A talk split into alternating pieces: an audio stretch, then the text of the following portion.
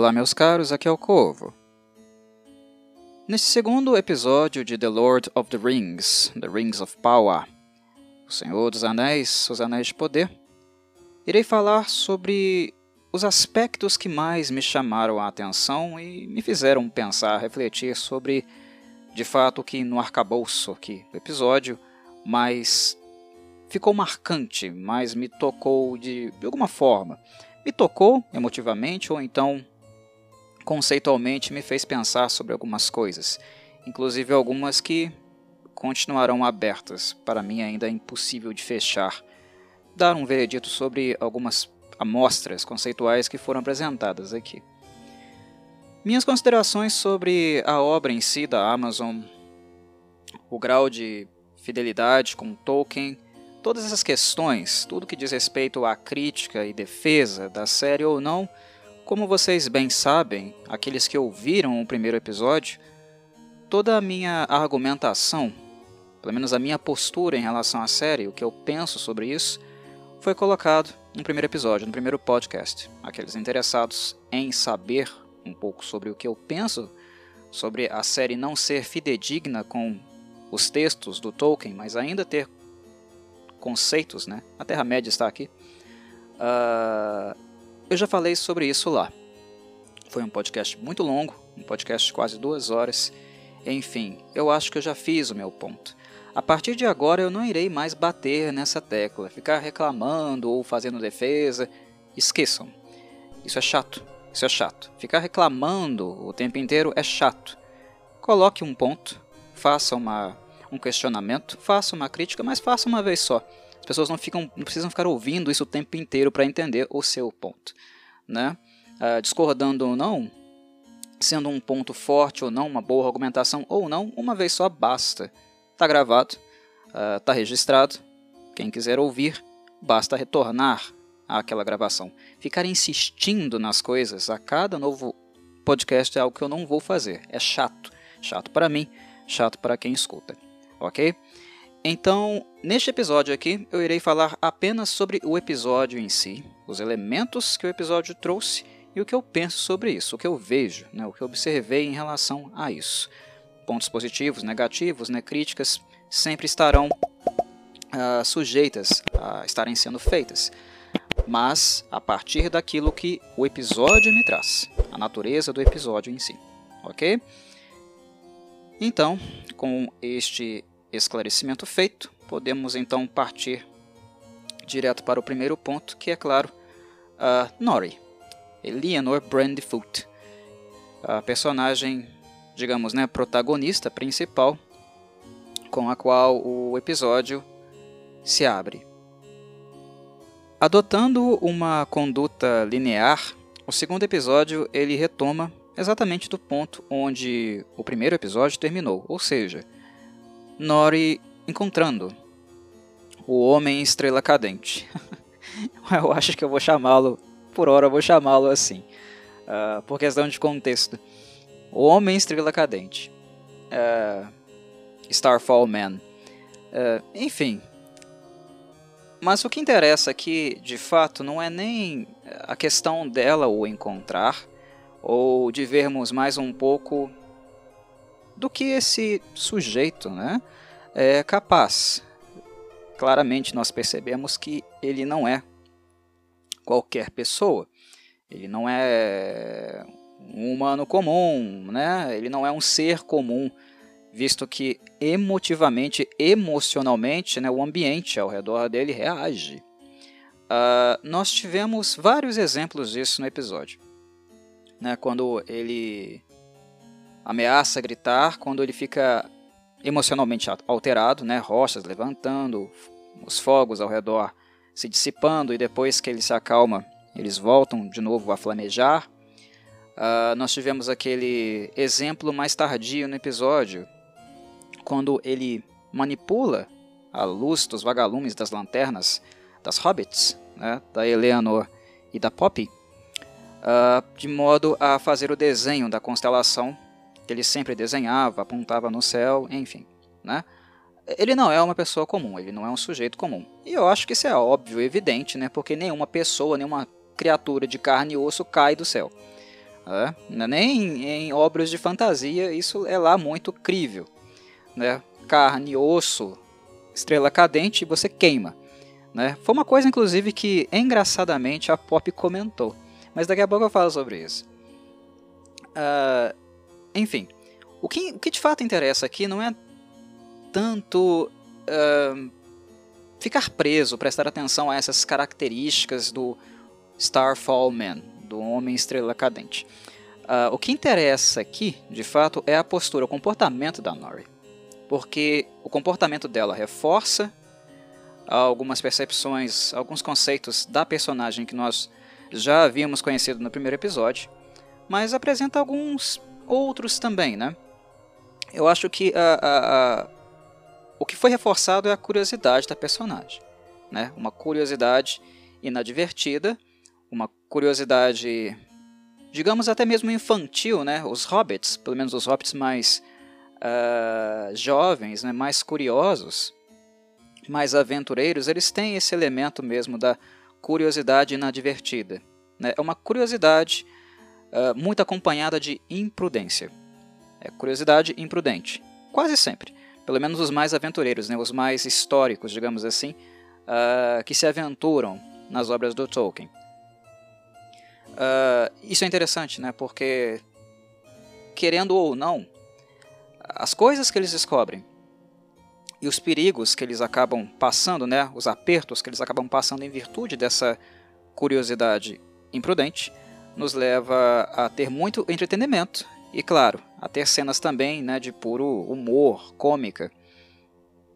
Uh, como foi aqui, ou pelo menos o episódio tentou conduzir a, a situação deste modo, né? Porque Nori, a princípio, ela quer ajudar aquele sujeito, mesmo que ele seja o Starfall Man. É bizarro. Uh, bizarro. Uh, mas ela quer ajudá-lo. Né? Quando ela vê que se trata de um humanoide ali naquela cratera, a primeira postura dela é ajudá-lo. E claro que a Pop, sendo mais Harfoot, uh, né? pés peludos, sendo uma Harfoot mais, digamos, tradicional, mais dentro do padrão comportamental que o vilarejo da Eleanor e dela possui traço comportamental mesmo. Qual é o tipo de cultura, postura dos Harfoots, dos pés peludos? A, a Pop ela se encaixa mais dentro desse modelo. E a Eleanor, nós sabemos que não. Ela é da pá virada. Né? Ela é a ovelha que descamba, vai para outro caminho do rebanho, né? que sai fora. Ela é aventureira. Né? Ela é que vê as coisas ou tenta enxergar as coisas fora da bolha. Então, uh, essa dinâmica entre Eleanor e Pop, o episódio, no caso, a roteirista, né? Uh, a Jennifer Hudson, é uma roteirista nova, o episódio foi escrito por uma pessoa diferente, isso é importante ser apontado. Inclusive, eu gostei mais do trabalho da Jennifer Hudson, viu? Mas eu vou falar disso também mais a posteriori, mais lá na frente. Enfim, a Jennifer Hudson tenta conduzir uh, aqui esse momento de forma cômica, né? contracenando, uh, na verdade, né, apresentando duas características distintas né? da Pop, que é tradicionalista, e da Eleanor, que é mais pavirada, né? mais diferente, é mais do hobbit curioso, imprudente e aventureiro. Uh, o humor funciona? Então, eu sou meio ranzinza, né? Eu sou meio... Uh, enfim, não é qualquer coisa que me faz rir, que me faz ter humor. Uh, eu acho que uh, em, termo, em termos de, de, de, interpretação, de apresentação, né, o que as atrizes aqui de fato produzem para nós, o que elas fazem, não há nada de equivocado, não há nada, não há nada de errado. É mais uma questão do texto mesmo. O texto, para mim, não é engraçado, mas eu imagino que para várias pessoas uh, deve ter sido. Porque Hobbit, Hobbit para mim é uma coisa tão próxima, né? Uh, se tornou uma coisa tão na epiderme que muitas das coisas que eu vejo hobbits faz, fazendo, né, ou hobbits como a Pop ou a Eleanor fazendo, eu não, eu não vejo graça mais. Mas não é ver graça no sentido, nossa, chato, tô saturado. Não, não, não é isso. Passou a ser comum, passou a ser algo cotidiano. Né? Quando a gente lê o Hobbit, ou a gente lê a trilogia dos Anéis, a gente passa muito tempo com os Hobbits. Né? A gente passa muito tempo eh, assistindo, no caso dos filmes, ou lendo nos livros, Hobbits fazendo coisas de Hobbits. E quando se é muito apaixonado, muito preso a essas obras, né, quando se assiste elas com muita frequência, ou se lê os livros também com muita frequência, né, uh, os hobbits colam na gente. Eles passam a fazer parte uh, do nosso imaginário, eles povoam o nosso imaginário.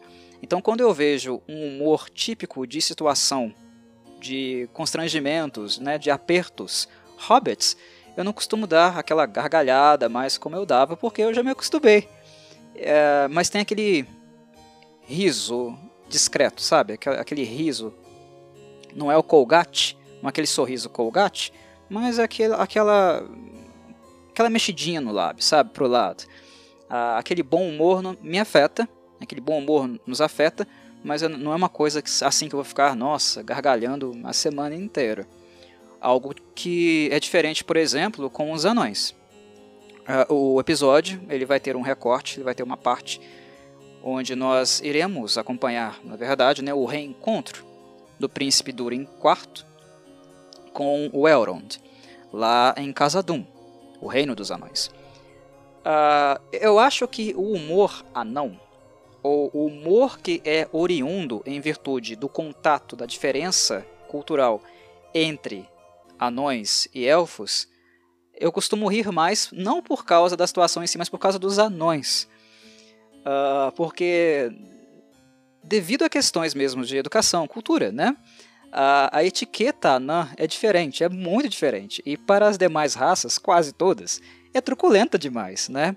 É, é, é, é outra pegada, entende?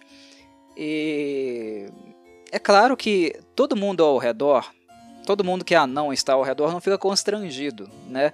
Mas a, a truculência anã e, não é nem no sentido da violência, ser rude com o convidado, é ser anão com um convidado, né? É ser anão numa fogueira, é ser anão num combate. Entendem? Uh, é ser um anão tomando um café, sabe? Fazendo uma refeição. Uh, é o espírito do ser anão.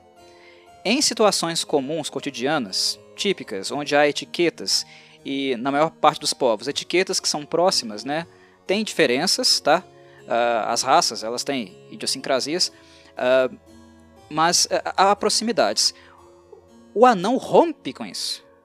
Né? O, o anão é, ele, ele é truculento por natureza, ele é selvagem por natureza, mas não é um selvagem animalesco, né? É um selvagem no sentido de direto ao ponto, pragmático, e não muito preocupado se o que ele vai dizer vai ferir ou não os seus sentimentos. E o anão também é muito espontâneo. Né? Ele é espontâneo, ele, ele, ele fala o que pensa, o que dá muito problema. Vocês sabem, né, como seres humanos, que isso dá muito problema. Isso dá problema para os anões também. Mas isso também acaba gerando situações muito inusitadas, porque nós, diferente dos anões, que, que pensamos antes de falar, né, antes de colocar uma, alguma coisa, uh, como nós fazemos esse exercício, uh, nós também ficamos condicionados a que outras pessoas façam tal exercício, que tenham minimamente algum tipo de etiqueta. Isso numa mina anã, em um reino anão, né, em uma roda de anões, ou num anão isolado no meio de outras raças, né, outras etnias, como acontece com Gimli em The Lord of the Rings. E não acontece, eles não têm uh, nenhuma censura ao que eles vão dizer. E o anão, nesse sentido, é imprevisível. Sempre será imprevisível. O Hobbit, uh, nós temos. Uh, digamos que nós estejamos calejados em relação ao que um Hobbit vai apresentar. Com o anão é diferente. O anão ele sempre vai ter uma coisa diferente. Ele é imprevisível. A gente nunca sabe muito bem o que ele vai dizer. Há pessoas que acham que os anões sejam previsíveis na falta de etiqueta, né, na, na, no ponto de ser pragmático, direto e pouco educado nas colocações. Uh, ou, ou, seja, direto, previsível uh, na truculência, né, na forma como coloca as palavras, sem floreios. Né? Flor é coisa de elfo, né? beleza, jardim, estrelas no céu, né? Uh, os peixinhos no mar, essa coisa do, do esplendor, da beleza. Uh, em termos linguísticos, uh, o, o, anão é mais rústico. Não é que, não, que no, no na, na, linguagem deles, né, no dialeto deles, não haja beleza, né, não haja também forma, canção. Anões bradam, né, anões cantam. Os anões também são um povo feliz mas é, o, é, é, a forma de floreio das palavras, o jeito de colocar as palavras. E como nós somos humanos, nós estejamos mais perto, talvez, uh, de, de, uma reação mais hobbit ou élfica das coisas, dependendo do, do nível né, de simplicidade, de integridade, né, de amor, contato com, com as coisas né, que nos rodeiam. Uh, o anão ainda ele é, é diferente, ele é muito distante do que nós estamos habituados, acostumados a ser no dia a dia, né? Quando a gente pensa, por exemplo, em povos humanos que poderiam ser análogos ao típico comportamento de um anão, uh, nós pensamos em povos mais bárbaros, né? Uh, mais rústicos, mais truculentos mesmo, mas sem toda aquela violência, aquela sanguinolência, né? Que o mal pelo mal, né? O sangue pelo sangue. Algo que os anões, embora eles sejam é, bem uh, interessados do ponto de vista financeiro né, em fazer expansões, em cavar, né, em expandir, em conquistar, eles não são sanguinários por natureza. Uh, e não tem na sua cultura né, o hábito de ter a matança por esporte. A não ser que seja orcs, né? Orcs, goblins, essas criaturas que uh, por si só destroem praticamente todo o ecossistema que elas ocupam. E são, de fato, né, criaturas perversas. Uh, enfim, nós não, tamo, nós não estamos acostumados com esse jeito de ser dos anões. Então, quando eles se manifestam, eles deixam, né, eles criam um contexto muito suscetível a surpresas, uh, não com o modo que eles vão dizer, mas com o que eles vão dizer que acaba me levando muito ao riso, ao humor. Uh, com os hobbits, eles são muito próximos de mim. Uh, como leitor do Tolkien, apreciador das obras da sétima arte relacionadas à, à, à, obra dele, os hobbits são aqueles que estão aqui, sabe, do meu lado. Uh, muito próximos. a literatura é muito íntima deles. É, é claro que os anões estão lá, mas o trato é diferente, né? Os protagonistas, aqueles que nos conduzem pela história, aqueles que são os nossos olhos. Os hobbits têm um protagonismo muito grande na obra do Tolkien, embora uh, a espécie, né, a etnia que ele mais idealize, fantasia, né, coloque num pedestal lá em cima, sejam os elfos. Mas ele ama os hobbits, a ponto de serem, serem os hobbits que nos pegam pela mão e nos conduzem pela história. Certo? Então eu me acostumei com os hobbits. Eu dou aquele sorrisinho de canto do lado da boca, mas é por carinho, é por afeição. Eu estou vendo um hobbit de novo. Enquanto tem muita gente aí reclamando, ah, isso não é Tolkien. Eu estou vendo um hobbit de novo. Entendeu? Eu tenho carinho pelos hobbits, pelo conceito do hobbit, independente se ele existe ou não nos livros do Tolkien. Uh, e é aqui o que eu estou vendo, sabe? Eu estou encontrando com a Eleanor, com a Pop. Tô encontrando hobbits de novo. E eles, eu tenho carinho, afeição por eles. É um carinho, afeição tão próximo que não me leva a gargalhar, mas a sentir-me em casa. Eu estou em casa. Eu estou me sentindo em casa porque tem hobbits ao meu redor. Né? Em casa no sentido de quê? De contato com a literatura e com, os, com as obras do cinema, né? com os filmes. Uh, é mais comum para mim, é mais presente para mim do que, por exemplo, o, o modus operandi de um Durin, de um anão é, eu, ainda, eu ainda me surpreendo muito com os anões, embora em termos de temperamento eles sejam previsíveis. Eles, eles são estourados, né? Eles são eloquentes. Uh, entendem? Então, falei tudo isso só para colocar essa questão aqui do humor. Eu sinto afeição pelas, pelas cenas. Eu sinto afeição pelas cenas porque elas têm hobbits, basicamente. Eu não gargalhei com elas, embora tenha sido a intenção, eu acho que isso é bastante claro, né? Tenha sido a intenção da Jennifer Hudson de fazer esse setor do episódio, né? Os perrengues de Eleanor com a Pop, uh, tentando cuidar lá do Starfall Man, do Homem Estrela Cadente. Uh, embora tenha sido claro a intenção dela de fazer com que esse setor fosse um setor de humor, não funcionou para mim. Mas é Hobbit, eu tenho afeição. Então eu continuo assistindo, eu continuo observando e eu quero ver o que vai acontecer. Quando o carrinho, por exemplo, a, a Pop furtou, né, pegou emprestado, digamos assim, um carrinho de mão de alguém lá da vila dos Harfoots. A, a Eleanor correndo, passou correndo né, a mão num, em, um, em um pano lá para cobrir o, o estranho, uma manta. Enfim, uh, quando aquele carrinho começa a, elas param para discutir. A Eleanor fala né, que precisa cuidar do, do, do, do, sujeito, que ela se sente responsável, que ela acha que ele é muito importante, que ele caiu ali uh, não por um motivo qualquer. É, dando todos os seus argumentos, né? E a Pop sempre servindo como o contra-argumento, aquela pessoa que se opõe. Não, não, não, isso vai dar problema. Você sabe como as pessoas na nossa vila são, você não conhece ele, isso é perigoso, várias e várias outras, outras coisas. E tá lá o cara sentado no carrinho de mão, né? Todo hum, apagado, né? O cara tá, tá apagado, uh, tá fraco. Enquanto elas discutem, o carrinho começa a descer a montanha. Montanha não, né? A inclinação, a colinazinha. Enfim, aquela subidinha lá. É, é, é, o carrinho começa a, a, descer. E tá as duas correndo atrás do carrinho. Aí é curioso. Aí entra o aspecto cômico, né? Que para mim é afeição. Não é mais riso, é, é afeição. Afeição porque é tipicamente Hobbit. Uh, a Eleanor começa a gritar, porque ela tá preocupada com o sujeito. Mas a Pop não. A Pop tá preocupada com o carrinho. Porque o carrinho não é dela, o carrinho de mão não é dela, vai quebrar, vai dar problema para ela, vai dar dor de cabeça para ela. Isso é puramente, é tipicamente Hobbit. Uh, e são coisas como essa uh, que fazem o, a experiência de alguma forma valer a pena, entendem?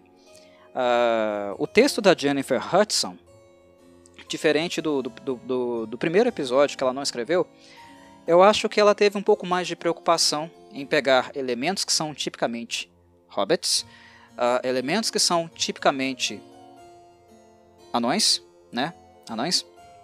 Anões. Uh, e uh, elementos que são tipicamente élficos. Os elfos ainda precisam de mais trabalho. Eu ainda não estou satisfeito com o que a Jennifer Hudson apresentou aqui, mas foi uma evolução em relação ao primeiro episódio. Tem elementos aqui que eu considero perfeitamente elementos élficos.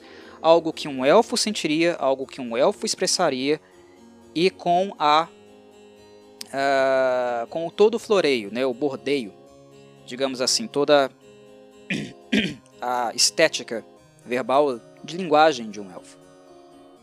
Esse momento em especial ele se encontra uh, durante a refeição, né?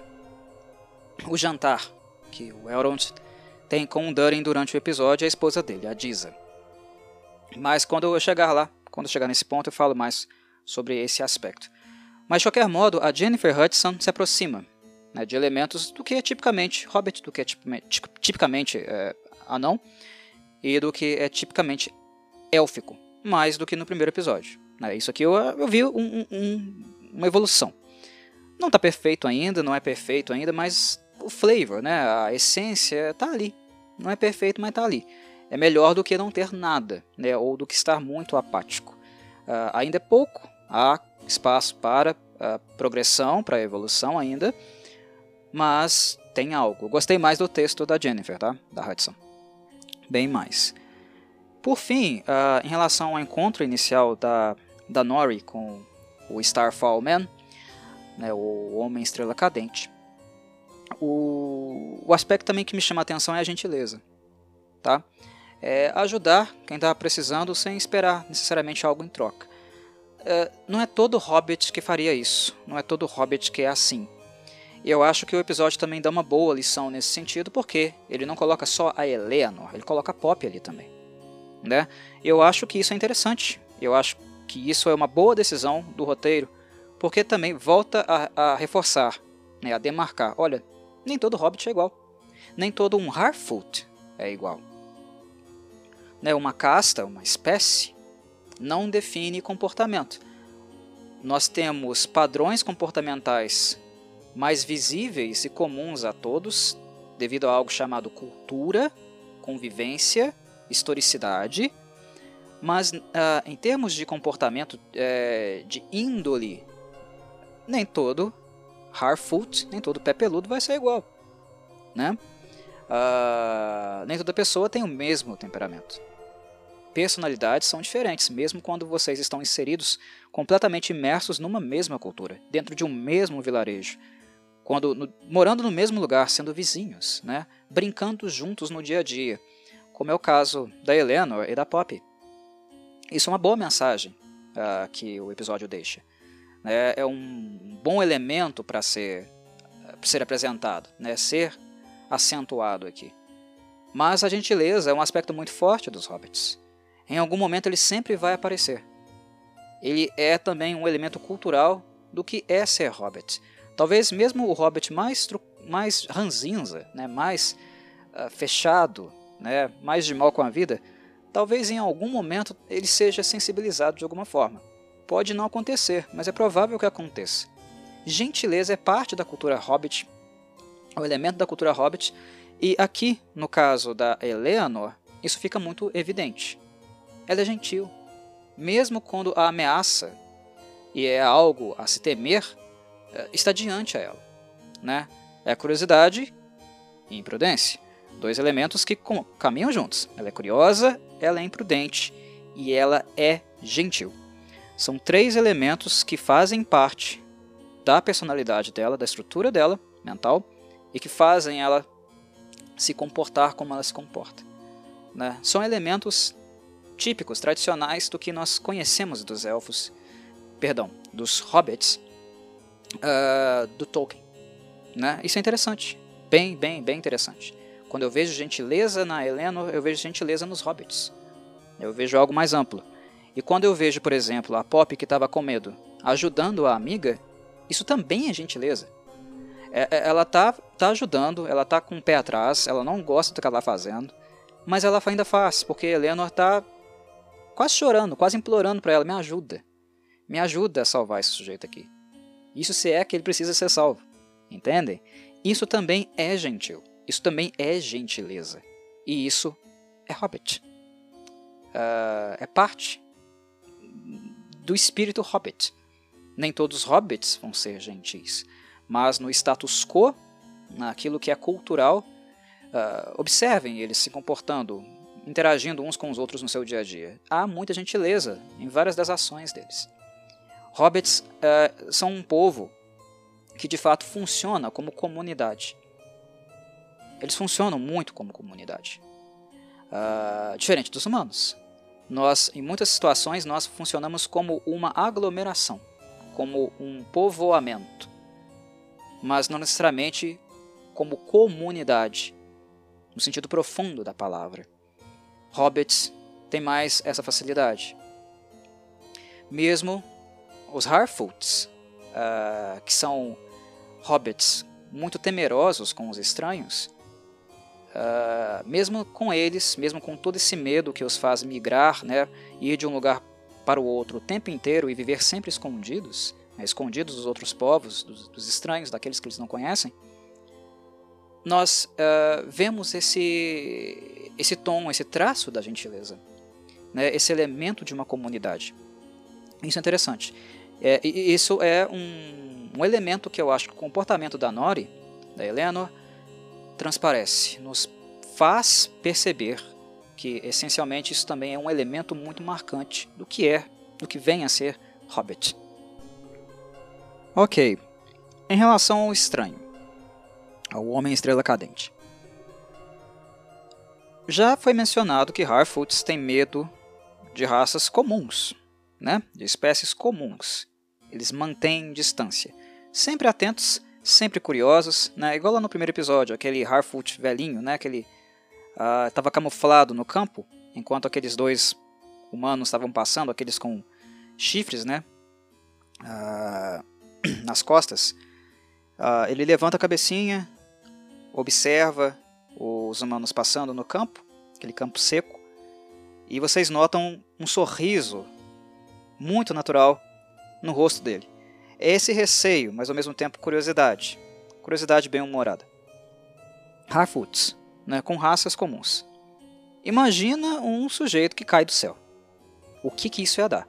A, a superstição ela é muito forte em comunidades, né, em culturas onde a fobia também é grande.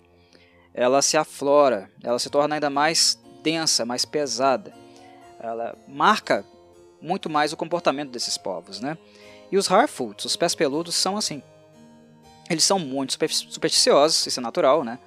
Ah, de esperar de um povo que tem medo de tudo, né? Que tem curiosidade, não como uma curiosidade da Eleanor, mas na maior parte do tempo é um povo que se defende, se defende do estranho. Né? E uma defesa em relação ao estranho, que é um estranho que nem se conhece.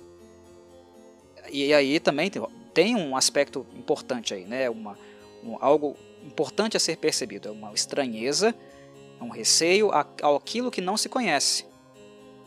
A coisa, a coisa em si pode nem, nem ser tão perigosa assim. Mas os Harfoots temem. Isso de fato também é, é, é, e se encaixa né, naquilo que nós chamamos de preconceito. Temo aquilo que não conheço. Uh, crio, uh, conceituo, faço uh, um julgamento de valor daquilo que não tenho contato, daquilo que não conheci, daquilo que não convivi. isso, isso é tudo preconceito, né? é um conceito antes de conhecer. Né? Aquilo que nós criamos, fechamos antes de de fato entrar em contato com as coisas. Então também o elemento do preconceito existe entre os Harfoots, sem dúvida. Mas, enfim, se eles têm isso em relação a raças comuns, imagina de um sujeito que caiu do céu. Né? O, que, que, o que, que não ia dar? Vocês podem acompanhar nos demais personagens, né? os adultos, os mais velhos da, da vila da Eleanor, né? as falas supersticiosas, né? ou a necessidade de, nossa, caiu uma coisa aqui, nós temos que seguir em frente. Isso aí é um agouro, né? aquele tom profético, aquele tom de perigo. Pode ser que uh, o roteiro, da história de Rings of Power, nos leve de fato a algo profético, algo perigoso, algo que trará muitos problemas para eles, sim, tá? Até porque esse elemento ele é possível na fantasia perfeitamente. Pode ser que a, a, a história nos conduza para isso.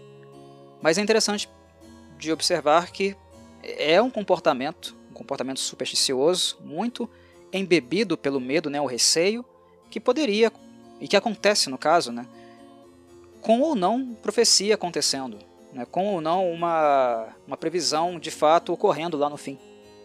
É um comportamento supersticioso, muito influenciado pelo receio, pelo medo, né?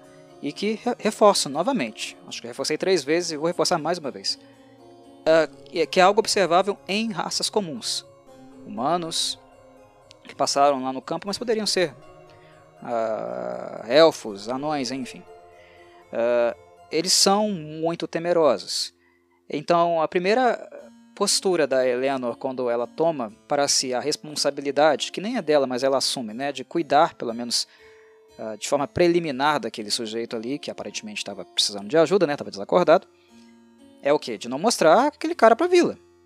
O que é uma coisa que né, a Pop, claro, acha que ela não deveria ter escondido, claro que não. A Pop acha que ela não deveria nem estar nem tá ali encostando no homem, né, no gigante, como eles costumam se referir, né, todo mundo que é maior que eles. Uh, imagina não esconder essa informação da vila.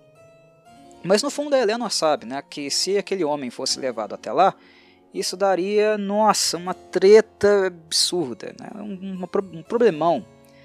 Uh, isso se nós não levarmos em consideração também a possibilidade, né, e só a possibilidade, de que talvez ela e a família dela fossem banidas. da, da comunidade, né? Enfim, nunca se sabe. É um risco. Uh, mas enfim, uh, ela não poderia levar o homem para lá. E ela não poderia também abandoná-lo, porque o coração dela não permite. Ela é gentil demais. Então, ela acaba deixando oculta a presença desse sujeito. Mas vocês sabem que hobbits, né, eles não são assim tão cuidadosos assim, principalmente aqueles com o perfil da Helena, né, ou aqueles muito temerosos, né, muito medrosos, como o perfil da Pop. Muito medroso, né, ou muito imprudente, no fim a coisa sempre dá errado. Então ele não vai ficar anônimo por muito tempo, mas não vai mesmo, duvido muito. e é claro que a sua descoberta mesmo que tardia, talvez vá provocar o, alvoroço né, que aconteceria caso ele fosse revelado já de cara. Uh, é bem provável que mais futuramente, nos episódios futuros, isso de alguma forma vai acontecer.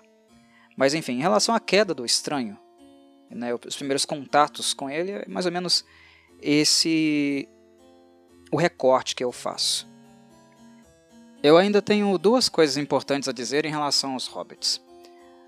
Uma é sobre uma fala que a Pop tem durante o trajeto, quando elas estavam carregando o, o estranho, tirando ele lá da cratera do, que ele caiu, né, que ele criou. Uh, ela diz o seguinte: ele não pode ser humano, porque um humano se espatifaria, não sobraria nada dele evidente, né? Não precisa ser gênio para poder saber isso. Então, outra, outro aspecto, né, que os hobbits podem não conhecer tudo, eles não podem ter um conhecimento amplo de todas as raças que habitam o mundo, mas idiotas eles não são. É uma coisa óbvia. Alguém que cai do céu e sobrevive, ainda que cai em chamas, uh, como se fosse uma estrela cadente, claro que essa coisa não pode ser humana. E depois ela complementa. E ele também não pode ser um elfo, porque ele não é bonito. E é verdade. ele não é bonito. Não que todos os elfos sejam bonitos, né? Tem muito elfo feio aqui na série, inclusive. Uh, mas enfim, ela fez o ponto dela, né? É aquela graça, aquela suntuosidade, aquela luz que acompanha os elfos, né? Que dá, né? Até falseia um pouco também as suas feições, dá aquela sensação de beleza divina que eles normalmente possuem, né? Sem falar, claro, né, do, do, do fator envelhecimento que custa chegar para eles. Enfim, são duas colocações pontuais dela. Ela questiona o que, que é essa coisa? O que, que é isso? Isso, isso é um gigante, tá certo? Né? Quase tudo é gigante perto da gente. Mas que tipo de gigante é esse? É um gigante desconhecido, Nori. Fica longe disso. Né? Só que essa, esse questionamento dela, essa simples fala dela, que foi utilizada novamente pela Hudson como forma de humor, uh, traz um elemento para mim que é um talvez, talvez, né, aqui sendo um pouco cri-cri, uh, seja um, um descuido. Porque assim, o que nós estamos acompanhando são Harfoots. Eles são nômades, eles transitam e eles evitam contato. Quando ela fala de humanos, humanos é algo que é esperado que faça parte da vida, das experiências, da história do vilarejo dela, né? Da Pop, da Pop e da Eleanor. Normal. Mas quando ela fala elfos, elfos são bonitos, eu já levantei a sobrancelha. Eu achei que foi um descuido da Hudson. Por quê? Tá certo que os elfos eles estão há bastante tempo na Terra-média já. Como nós vimos, né? Lindon, aqui vimos nesse episódio Eregion, cidades antigas, né? com arquitetura definida, complexa. Eles estão na Terra-média há muito tempo. Certo?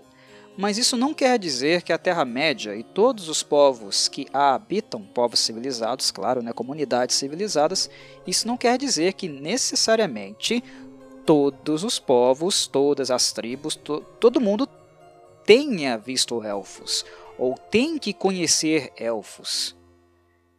Tem tribos que são tão nômades e tão é, reclusas, como seria o caso, né, em tese, em tese, seria o caso dessa comunidade aqui de Harfoots, que não obrigatoriamente eles precisam saber o que é um elfo ou ter noção da existência de um elfo. Eles vieram de Valinor para a Terra-média. A Terra-média é grande, gente. É grande, tá? Não é como se os elfos uh, tivessem ocupado e transitado por todos os lugares da Terra-média, ou todo mundo na Terra-média obrigatoriamente já deve ter visto um deles. Pode ser que você nunca tenha visto um elfo, tenha ouvido falar, mas é sempre a fala de um terceiro sobre os elfos. Né? Por exemplo, se as duas pequenas aqui estivessem lá no sul, né, lá na cidade, no vilarejo humano onde a Bronwyn e o Arondir estão atuando. Uh, elas sofreriam preconceito do mesmo jeito lá. Ponto. Uh, mas o que, que o, os humanos diriam para elas sobre os elfos? Qual seria a maneira que os humanos iriam escolher para identificar, identificar um elfo? Quais seriam os adjetivos? Teria adjetivo positivo, belo, tendo os humanos aquela percepção que nós encontramos aqui nos episódios, no primeiro e no segundo, que é muito xenófoba e preconceituosa, elas não iriam fazer uma descrição maravilhosa, linda, suntuosa para as hobbits. E aí, as hobbits naturalmente ficariam com uma imagem negativa e distante da imagem real do que um elfo seria certo? Na Terra-média é esperado que nem todo mundo tenha encontrado um elfo ou conheça um elfo.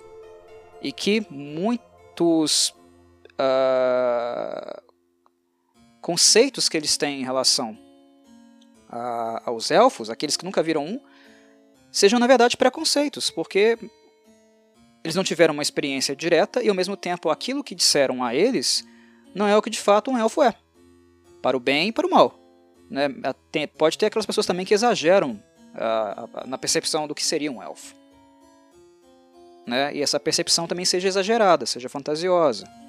Mas enfim, o meu ponto é: nem todo mundo na Terra-média tem que ter necessariamente uh, encontrado um elfo na vida, ou batido com. Isso não é uma obrigatoriedade, é até meio estranho de pensar assim né? Porque nós não estamos falando aqui de um, de um ambiente, né? Um ambiente histórico, um cenário, um mundo onde tem avião, onde tem carro, onde tem metrô. A Terra-média é grande, tá? Ela não é gigantesca, enorme, nossa, ela é grande. Tem lugares na Terra-média que não se sabe o que tem. Há um elemento assim do desconhecido na Terra-média. E a gente está falando de personagens que não, não são um Gandalf the Grey. Né? Não é aquele mago maluco cinzento lá da Terceira Era que ficava transitando para tudo quanto é lugar. Né? Um ermitão. Nem todo mundo é o Gandalf, gente. Tá? E, e elfo não é uma coisa que brota assim no nada, não. Entendeu? Não é igual capim que cresce em qualquer lugar, não. É diferente. Eu achei estranho uh, essa colocação aqui. Eu entendi a função, tá? eu entendi o humor, eu entendi a comparação. A comparação em si, né, os adjetivos usados uh, são adequados, eu acho, penso, né? Uh, mas o lugar e quem está dizendo acha estranho. São Harfoot, são pé peludos, eles se protegem. Uh, eles fazem um esforço danado para não encontrar as outras pessoas, humanos. Os elfos, como falei, não são como capim. Então, como a Pop tem conhecimento, e um conhecimento, por exemplo, de que elfos são bonitos? Ela viu um elfo na vida dela? A tribo, essa tribo aqui de Harfoots, conheceu elfos em algum, algum momento? Pelo menos pelo, por, por aquilo que o, o primeiro episódio o segundo episódio nos deu, isso é improvável. Pode ser que depois, mais lá para frente, alguém diga né, que, nossa, conhecemos os elfos em algum lugar, uma coisa assim, né, que isso seja, seja um elemento, no caso, inserido para justificar essa colocação aqui. Mas Se é uma tribo tão isolada, eu, pelo menos a, até aqui, eu parto do princípio que eles não têm contato, muito contato com outros povos. Então, ver uma hobbit só por humor, né, só por uma colocação de humor, para fazer humor, que foi o interesse da roteirista, falando que elfos são bonitos, eu não acho estranho ela falar que o elfo é bonito. Eu acho estranho, inusitado, ela saber o que é um elfo. Entenderam? Uma Harfoot saber o que é um elfo. É, pelas razões que eu, que, eu, que eu, coloquei. Basicamente é, é isso. Isso me chamou a atenção. Eu acho que o texto, o roteiro da Hudson, no geral, é um roteiro bom. Eu gostei do roteiro desse episódio aqui. Mas é, há de se tomar cuidado né, nessas formas de tentar criar o riso, né, de fazer um agrado ao seu telespectador, uh, nós não cometermos alguns deslizes, né, não, fugir, não fugirmos, no caso, da essência dos personagens em questão. É um cuidado para se ter. E eu acho que talvez aqui tenha ocorrido de fato um desleixo. O último ponto que diz respeito aos hobbits e que eu gostaria de tocar aqui é basicamente aquilo que acontece com o Largo Brandyfoot, o pai da Eleanor.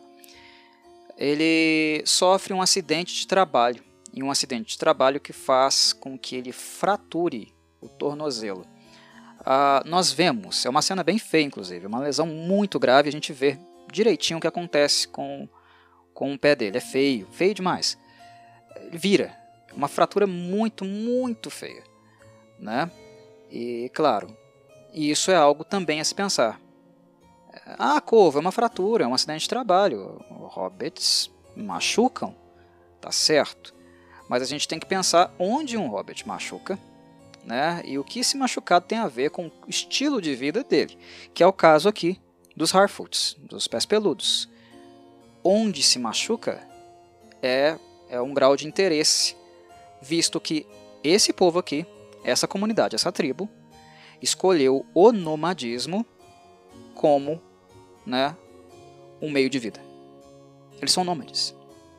Então o que eu quero chamar a atenção aqui que um pé quebrado não é apenas um pé quebrado. E eu acho que a a Hudson, o roteiro dela, cobriu essa parte. Eu acho que ela tocou direitinho no ponto. Porque o largo ele quebra, ele tem a fratura né, no tornozelo, fica feio. E isso cria um, alvoro, um alvoroço. É, o acontecimento é um, um acontecimento dentro do vilarejo, dentro da tribo. As pessoas uh, se aglomeram, começam a fofocar, a conversar. Uh, algumas pessoas dizendo que ele não vai mais conseguir andar, que não aguentaria nem mais uma folha de árvore em cima do pé dele. Coisas assim, entendem? Isso cria um evento na vila, porque alguém quebrou o pé. Quebrar o pé numa tribo de Harfoot é uma coisa muito grande, é uma coisa muito séria, porque, simbolicamente falando, os pés uh, são condutores não apenas uh, para onde a vila vai rumar, né? não, não são apenas uma ferramenta de sobrevivência da vila, é também parte do significado, da identidade desse povo. Os pés. Né? Não à toa, eles são chamados de Harfoots. Tem foot no nome. Os pés é, é, são algo muito importante para eles, é um símbolo para eles. Significa muito para eles, é parte integral de sua identidade. Quebrar um pé, tornozelo, tudo que vai prejudicar de alguma forma a sua movimentação, a sua sustentação, né, segurar o peso do seu corpo, tudo isso é muito grave é uma grande fatalidade. E por mais que os demais hobbits estivessem fofocando e preocupados fora da tenda né, da família Brentfoot, uh, nós vemos a preocupação no rosto da mãe, da Eleanor, né, os olhos dela lacrimejando, né, ela está abalada emo emo emotivamente, no caso, uh, é sensível, é sensível. Quando ela fala, eu deveria ter estado aqui, ela está fazendo arte, né? ela está fazendo algo errado. Claro, aos olhos da tribo, aos olhos da família. Uh, o peso que isso bate. Então, a Marquela, a atriz, ela lacrimeja. É um evento grande, tá? Isso aqui pode ter muitas uh, consequências depois, né? muitos desdobramentos, dependendo de como vai ficar o pé do, do largo. Né? Perguntas do tipo: poderá ele migrar? Né? Isso nos leva a pensar no aspecto antropológico da questão. É pensar na característica da migração, o que isso significa para esse povo, né? e o valor do pé. O que é o pé de um Harfoot e o que ele abrange em termos de reconhecimento, lugar na tribo, papel social, hierarquia, lugar na comunidade. O que é um Harfoot que não pode andar? Como que a tribo vai cuidar dele? Como a tribo o verá? Será que no futuro ele vai poder trabalhar como ele trabalha agora? Porque o Largo até então ele foi retratado como um hobbit muito trabalhador. Todas as cenas que ele teve, as mais uh, emblemáticas, né, as mais acentuadas nos dois episódios, a gente sempre viu ele trabalhando. Ele estava trabalhando o tempo inteiro. Sentado ou de pé, ele estava trabalhando. Então é um cara que trabalha muito. Ele é um hobbit trabalhador. A fratura dele foi muito grave. Tem a questão da locomoção, mas tem a questão do trabalho também. Como esse hobbit vai ser uh, enxergado dentro da comunidade? Isso é uma coisa que eu fiquei curioso para descobrir e observar nos episódios seguintes. Eu espero que os roteiristas toquem sensivelmente nesse ponto, porque ele é muito interessante ser trabalhado. Vamos falar um pouquinho dos elfos agora? Eu creio que o adequado aqui seria falar de Eregion primeiro, né? Que é o ponto uh, chave, talvez, do, do episódio no que compete aos elfos e no, naquilo que o Elrond está fazendo, né? Aquilo que ele precisa fazer. Né, a motivação básica do episódio. É o que faz o Elrond visitar Casa Dum e encontrar um amigo, um antigo amigo, né, o Príncipe Durin. Aqui é o Durin IV, tá? Uh, é o, o papo que ele tem com Celebrimbor, lá em Eregion, o reino dos ferreiros élficos. Né? A cidade, nós vemos a, a maquete dela, né, a representação dela, gráfica, Uh, como normalmente tem sido apresentado uh, na série, né, sempre tem uma imagem, né, uma, uma ilustração da, da cidade, da arquitetura. Eregion é apresentada rapidamente, mas é. E basicamente lá é onde o Celebrimbor está atuando. Eu gostei da introdução da cidade no que diz respeito ao link que ela fez com a Primeira Era.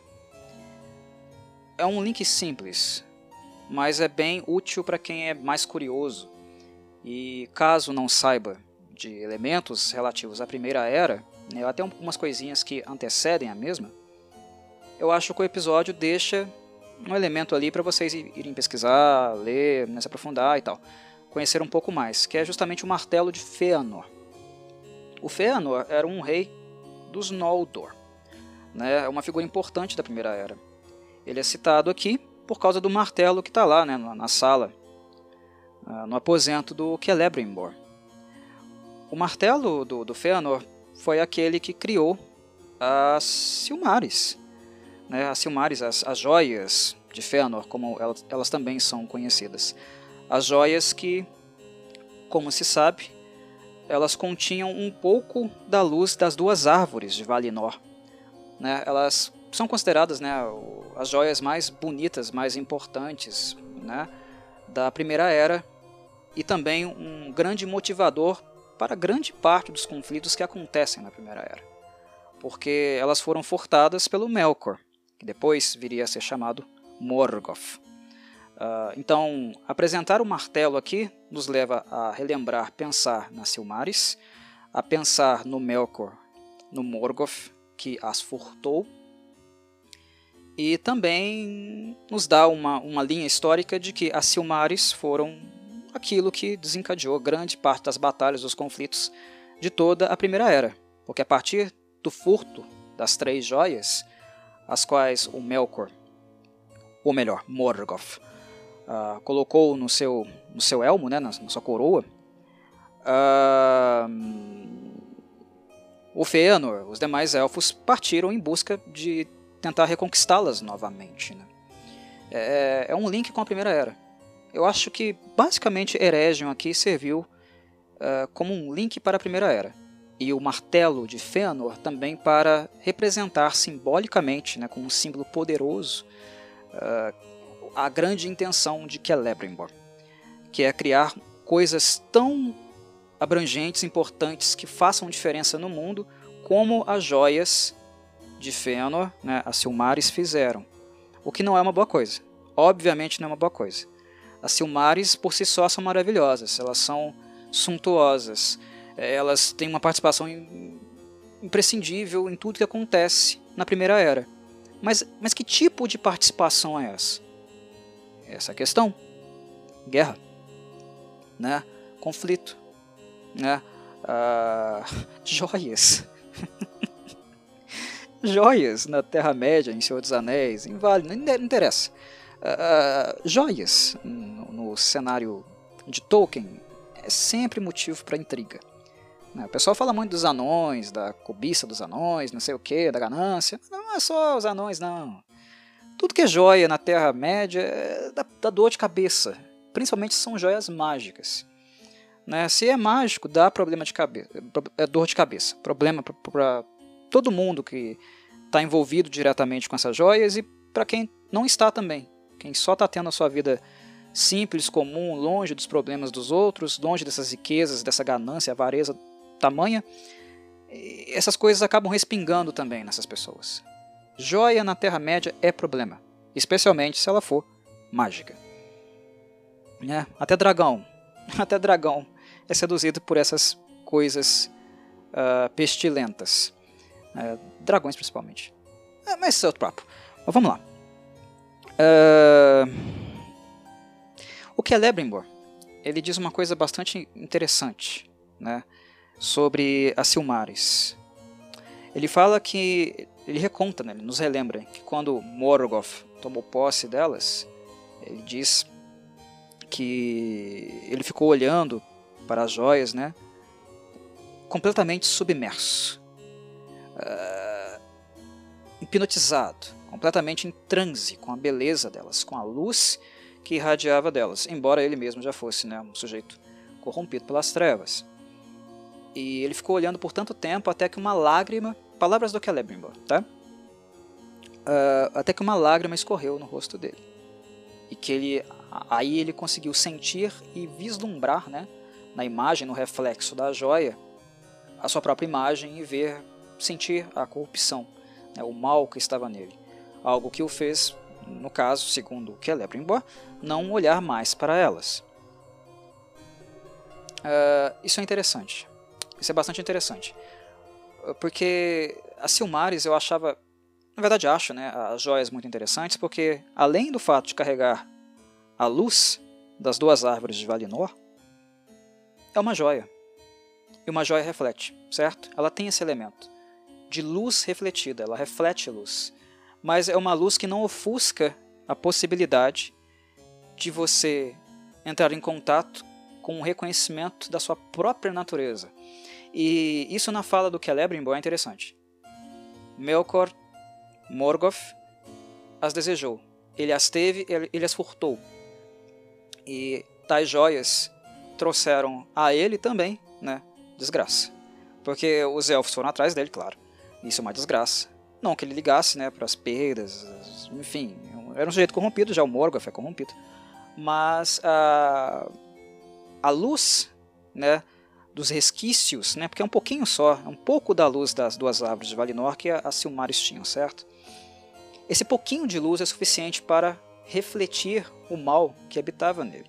Por isso a, a, frase, né, a colocação do Celebrimbor, ela é poderosa, ela é potente, ela é emblemática. Só que o personagem em si ele fica nessa constatação, né? Ele, ele faz metade do resgate, porque o resgate crítico que ele precisa fazer do que tais joias são capazes de proporcionar, né, do mal-estar que elas criam, da desgraça que ela leva, que ela leva para o próprio povo que a criou e para os demais povos, né, a guerra, ela fomentou guerras. Uh, se elas não existissem, as guerras aconteceriam? Provavelmente sim, mas o fato de elas existirem causou muitas outras, né?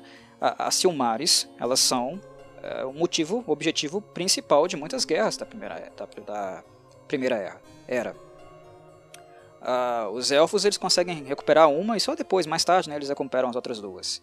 Que no fim não, acaba, não acabam ficando com eles. Né? Uh, uma Silmaris agora está no céu, outra na terra e outra no mar, no oceano. É, foi o, o último destino delas. Né? E claro, o céu, a terra, o oceano acabou, por tabela, herdando um pouquinho né, esse vestígio da grande luz, suntuosa luz, transcendente luz das duas árvores uh, de Valinor. Então tem todo um, aspecto também simbólico envolvido nessa questão.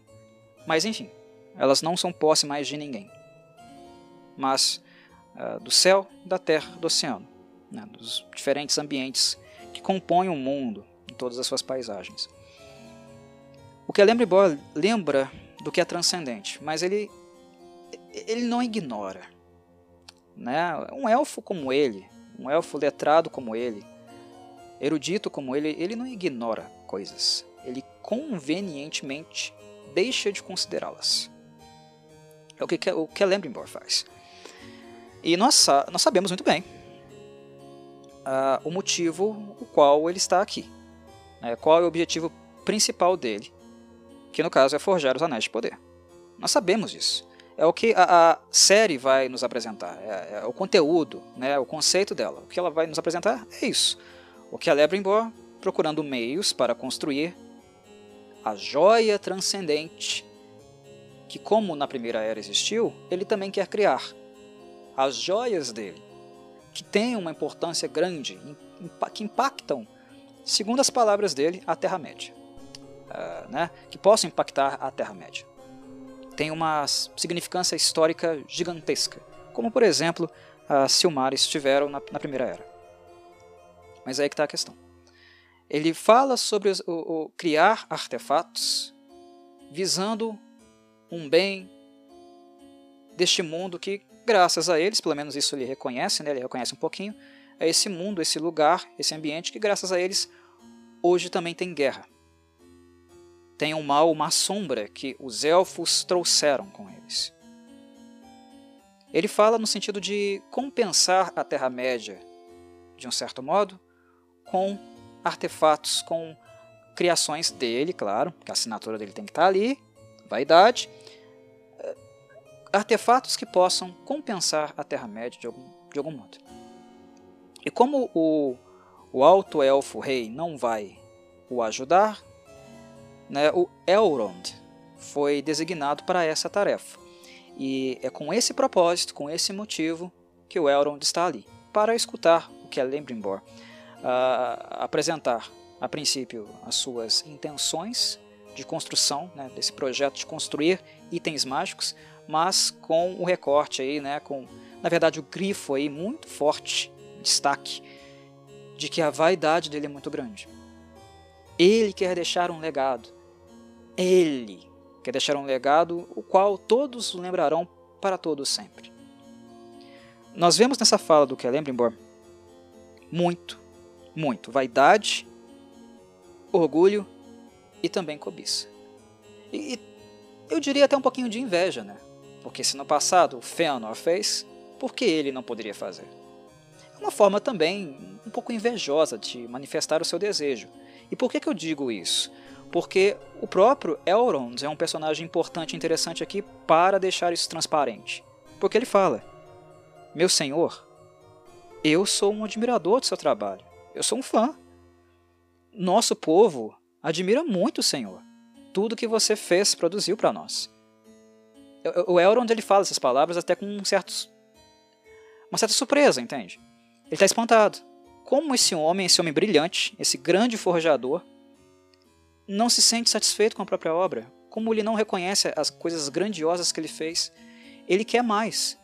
Ok, querer mais, querer superar os seus limites, ser sempre um artista melhor, né, progredir naquilo que você faz, na sua profissão, é algo bonito, sabe? É algo a, a ser reconhecido, é interessante, mas depende. Depende da condição mental da pessoa, né? Da, daquilo que a visão que ela tem realmente quer uh, suprir, a falta que essa visão vem para su suprir, né? Aqui no Celebrimbor, eu acho que fica claro, é a vaidade dele, é o orgulho dele.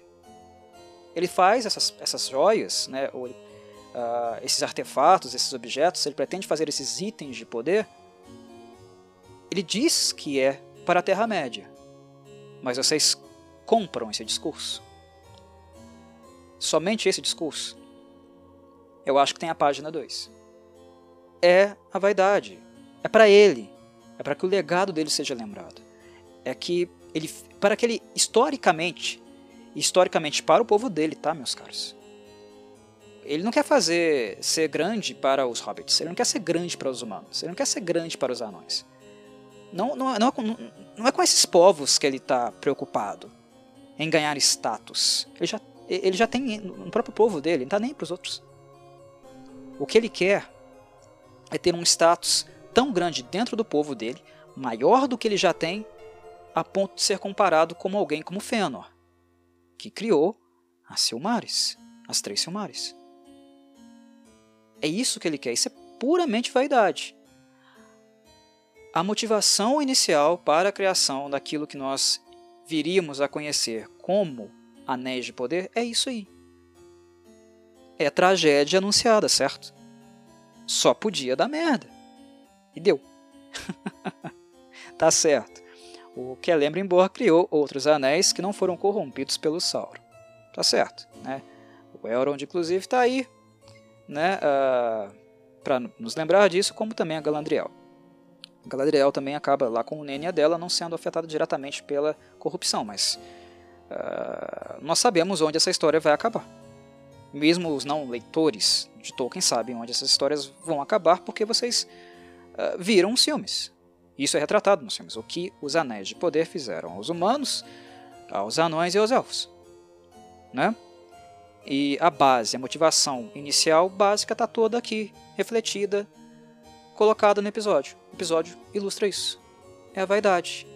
É a busca por um legado, um legado que coloque o Celebrimbor em um patamar talvez próximo ou igual ao do grande Fëanor, né? o rei dos Noldor. É a tragédia anunciada. Acho que está bem claro, né? Enfim. O plano inicial dele, claro, é construir uma forja que dê a ele condições adequadas para construir objetos dessa magnitude. Então não pode ser qualquer forja. E isso é o motivador para uh, o Elrond, no caso, a quem ele apresentou esse projeto de construir uma torre e uma forja especial, talvez a forja mais importante de todos os tempos, mais forte de todos os tempos, para construir esses objetos. Só que falta mão de obra, né? Falta mão de obra. O Alto Rei Elfo não iria ajudá-lo tanto assim. Na mão de obra dentro do povo élfico, eles até poderiam conseguir, mas não seria tanta. Eles precisam de mais pessoas. E isso faz com que o Elrond se lembre de um velho amigo dele, o Durin, o Durin IV. E esse é o motivo que o faz visitar Casadum porque é uma torre que eles precisam, uma forja que eles precisam. Olha, os elfos entendem de estrutura, mas demoram para construir. Não tem gente suficiente. Talvez os anões se interessem caso nós ofereçamos a eles né, algum tipo de recompensa também. Ah, algo que seja vantajoso também aos olhos deles. Não custa tentar. O Elrond foi para Casadum, imaginando né, que encontrar um velho amigo, um cara lá das bebedeiras, de altas histórias que eles tiveram no passado, queria recebê-lo de braços abertos. Mas não é bem isso que acontece, não. e por razões muito justas. Vamos falar um pouquinho de Casadum e dos anões, então. Já, já é hora. Eu não vou entrar muito em detalhes sobre costumes anões, embora eu vou falar um pouquinho sobre o que motiva, né, o que providencialmente e o Elrond é esperto nesse sentido, uh, permite a entrada dele dentro da mina, dentro de Casadum, o reino dos anões. Vou deixar com que, que vocês assistam o episódio, tá? Não vou entrar muito em detalhes não. Mas a princípio, o Durin não queria recebê-lo. A mensagem é clara. É não. Não. E pronto. Né, o Elrond chega na porta de Casadum, bate lá, né, chama. Ah, vim aqui ter uma audiência com o senhor dos anões, Durin. O porteiro, né, o soldado que está na, na porta da mina, responde: Não. E fecha. ah, ele não dá explicações. Ele não dá explicações. Tem dois elfos nobres na porta de uma mina anã. Nobres. Alto-elfos, tá? Não pé rapado, não. É nobre. Isso aí é, inclui aí, inclui-se aí questões diplomáticas, questões políticas. E não é como se os anões não soubessem disso não, viu? Eles sabem, eles conhecem diplomacia. Não gostam muito não, sabe? Não fazem muito não, mas eles sabem, eles entendem um conceito de diplomacia. Tem dois alto-elfos nobres na porta de Casadum, e a única resposta que o soldado, o porteiro, dá é não. E ele fecha a porta. Tem uma coisa muito séria acontecendo. Muito, muito séria acontecendo. E o Elrond, ele não entraria dentro da mina se não fosse o fato dele ter solicitado um código, um jogo, um desafio. O qual anões, vocês sabem muito bem que culturalmente, quando desafiados, eles não dizem não também. É a única forma de fazer um anão não dizer não, desafiando ele. Me deixa entrar na sua casa? Não. Você não tem coragem de me deixar entrar na sua residência. Você duvida? Você duvida? Você acha que eu não tenho coragem, não? Você acha que pode me desafiar? Você acha que pode comigo? Entra aí, entra aí. É assim. É assim que se comporta um anão. O Elrond sabe. O Elrond viveu, conviveu com, com o próprio Durin. Só que há muito tempo. Há muito tempo. Que para um elfo parece ontem. Mas para as outras raças, que não vivem tanto quanto eles e não têm a percepção de tempo deles, é diferente. Né? E isso é um ponto altíssimo do episódio. Nossa, esse conceito é muito bom, ele é muito bem retratado aqui nesse segundo episódio. Fiquei assim bem satisfeito quando o Durin finalmente falou. Porque como anão, como ele é, né? É, turrão, né? Fica remoendo as coisas, né? Aquele furacão imenso de sentimentos dentro dele, né? Como se fosse um vulcão a ponto de explodir. Ele, ele segurou por muito tempo. Ele aceita o desafio. Porque, de certo modo, também, né? Era uma forma de fazer com que o, o Elrond sofresse um pouquinho na mão dele. Né? Lá no jogo. De quebrar rochas. Quem cansa primeiro? Quem consegue quebrar mais rochas? Né? Quem, quem tem um vigor maior? Claro que, em termos de vigor, uh, o anão vence. Né? Embora o Tolkien, você sabe muito bem que o Tolkien, com seu amor incondicional pelos elfos, é incapaz de fazer com que um elfo perca para qualquer ser da Terra-média. Mas isso é o Tolkien, tá? Quando a gente é racional, os elfos em alguma coisa eles vão perder. Pelo amor de Deus. Né? Mas enfim. A, a penalidade por perder, perder o desafio seria não entrar, não ser mais bem-vindo em nenhuma é, comunidade anã. Nenhum reino anão, né? E era exatamente isso que iria acontecer caso o Durin não tenha, não tivesse uh, confessado o motivo de estar tão irritado com o Elrond, né? coisa que ele o faz. Mas antes de fazer essa pontuação, eu preciso também grifar que a retratação anã aqui no episódio está muito boa. Nós encontramos em Casadum, na estrutura, na arquitetura da mina, todo aquele capricho em termos de ambiente, né, de paisagem, uh, de cenário que nós encontramos no primeiro episódio no que diz respeito aos elfos. É muito bem retratado, tá? É muito dinheiro investido e dinheiro, pelo menos em cenário, acho que poucas pessoas poderão reclamar. É muito bem investido. A arquitetura tá linda, né, de uma de uma mina nata muito linda. A maquiagem protética usada nos anões me satisfez também. Eu achei melhor, inclusive, do que a maquiagem que nós encontramos em O Hobbit, né? The Hobbit, a trilogia do Peter Jackson. Eu achei bem mais interessante, bem mais é, trabalhada aqui. Inclusive textura de pele, entendeu?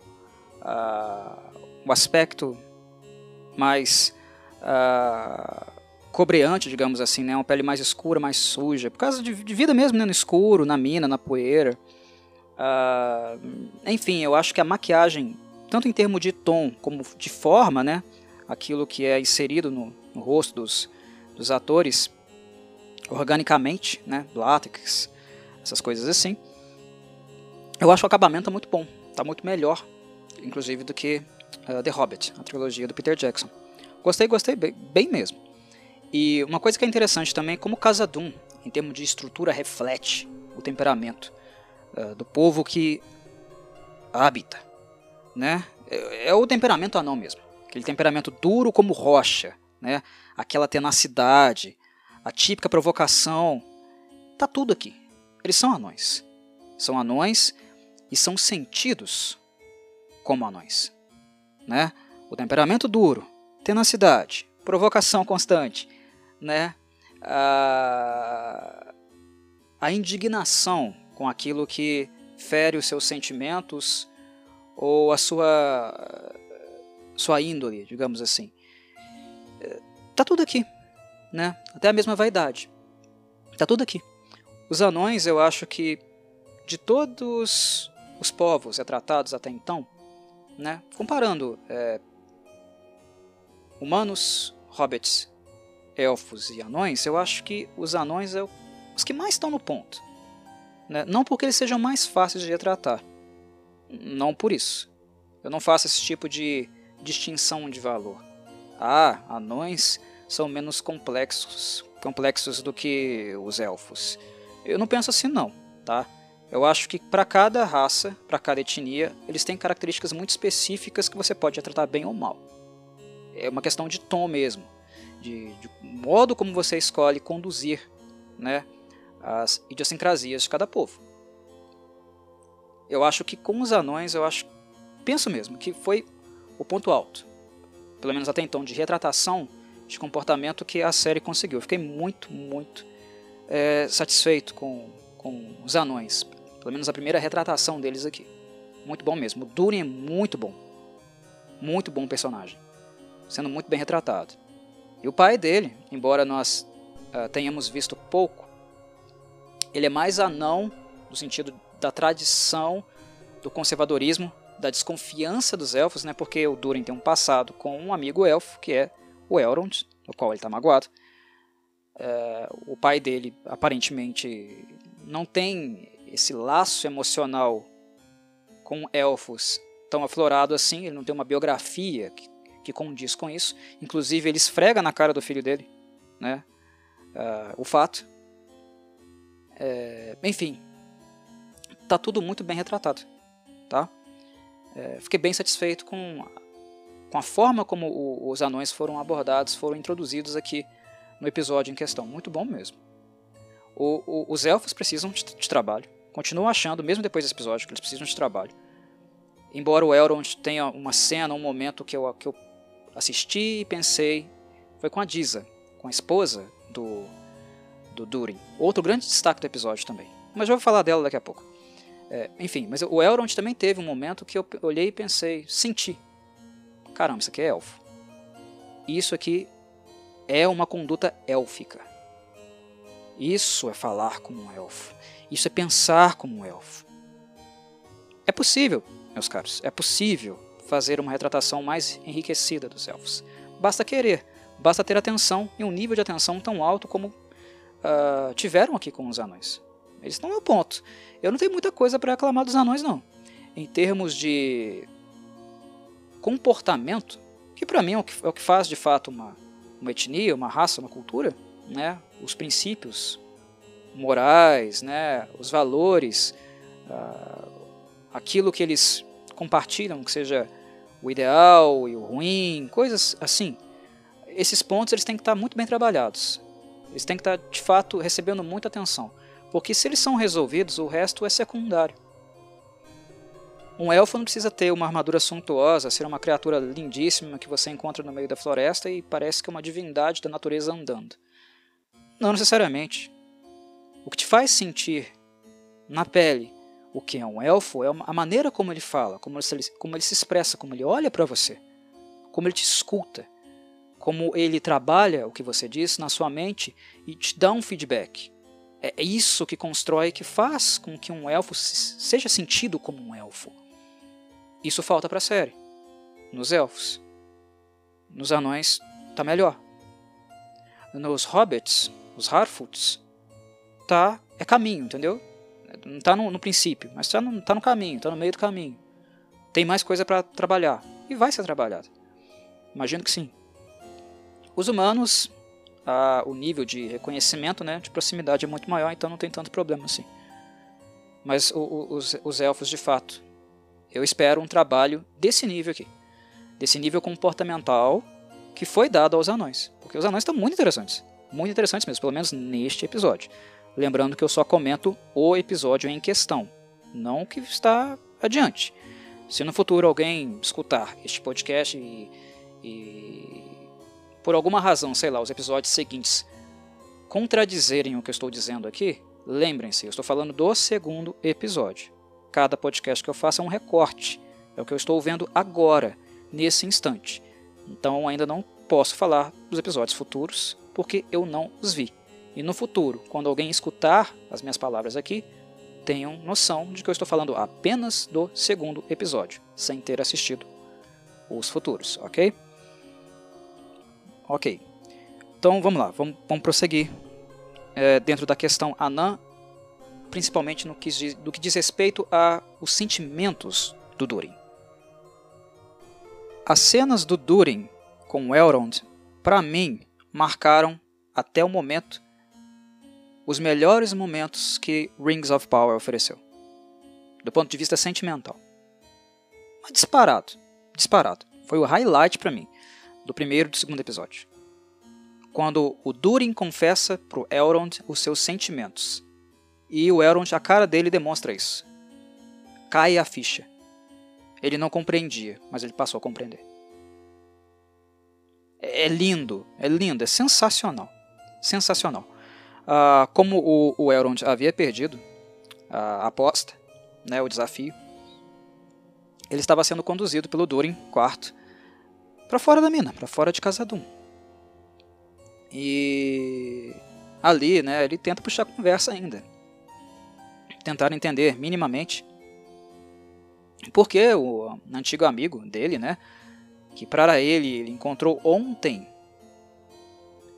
estava tão triste, tão magoado com ele, tratando ele daquela maneira. Não foi a recepção que ele esperava. Ele deixou isso claro né, lá no princípio, quando ele comentou com Celebrimbor. Ah, eles vão nos receber com trombetas, com uma grande refeição, farta, não sei o que. Ele ainda não tinha entendido, porque como elfo ele não entende. Ele não, é, ele não tem sentimentalmente as mesmas relações e relações que se desenvolvem em muito menos tempo, né? se aprofundam em muito menos tempo do que para eles, elfos. Eles têm uma eternidade à frente, é diferente para nós. E é isso que o Durin esfrega nele. Você não sabe? Amigo? Você está me chamando de amigo? Você não veio no meu casamento? Você não viu o nascimento dos meus dois filhos? 20 anos, Elrond, podem passar para você como um piscar de olhos, mas para mim é uma vida. Foi uma vida. Você esteve fora da minha vida. Como você pode me chamar de amigo? Na mosca. Right in the feels. Como dizem os falantes de língua inglesa. o Elrond tinha, tinha que ficar calado. Ele tinha que ficar calado. E ele fica. Ele inclusive pede perdão. Ele diz que espera que o Durin o perdoe. Mas é isso, meus caros. Nessa cena aqui nós temos dois momentos. e dois momentos bem interessantes do ponto de vista conceitual e também do ponto de vista estético da beleza. Primeiro, as relações, os vínculos que um anão constrói com uma pessoa são muito fortes. Eles são muito passionais. Um anão não vai te chamar de amigo, mas no dia que ele chamar, nossa, a palavra amigo vai significar muito. Um anão não faz as coisas pela metade, e ele não sente as coisas pela metade. Anão é tudo ou nada. Ou ele tem toda a riqueza do mundo, ou ele se torna o ser mais rico, ostentoso do mundo. Alô, Smaug! Dá merda. A gente viu. Muito tesouro atraiu o dragão. Ou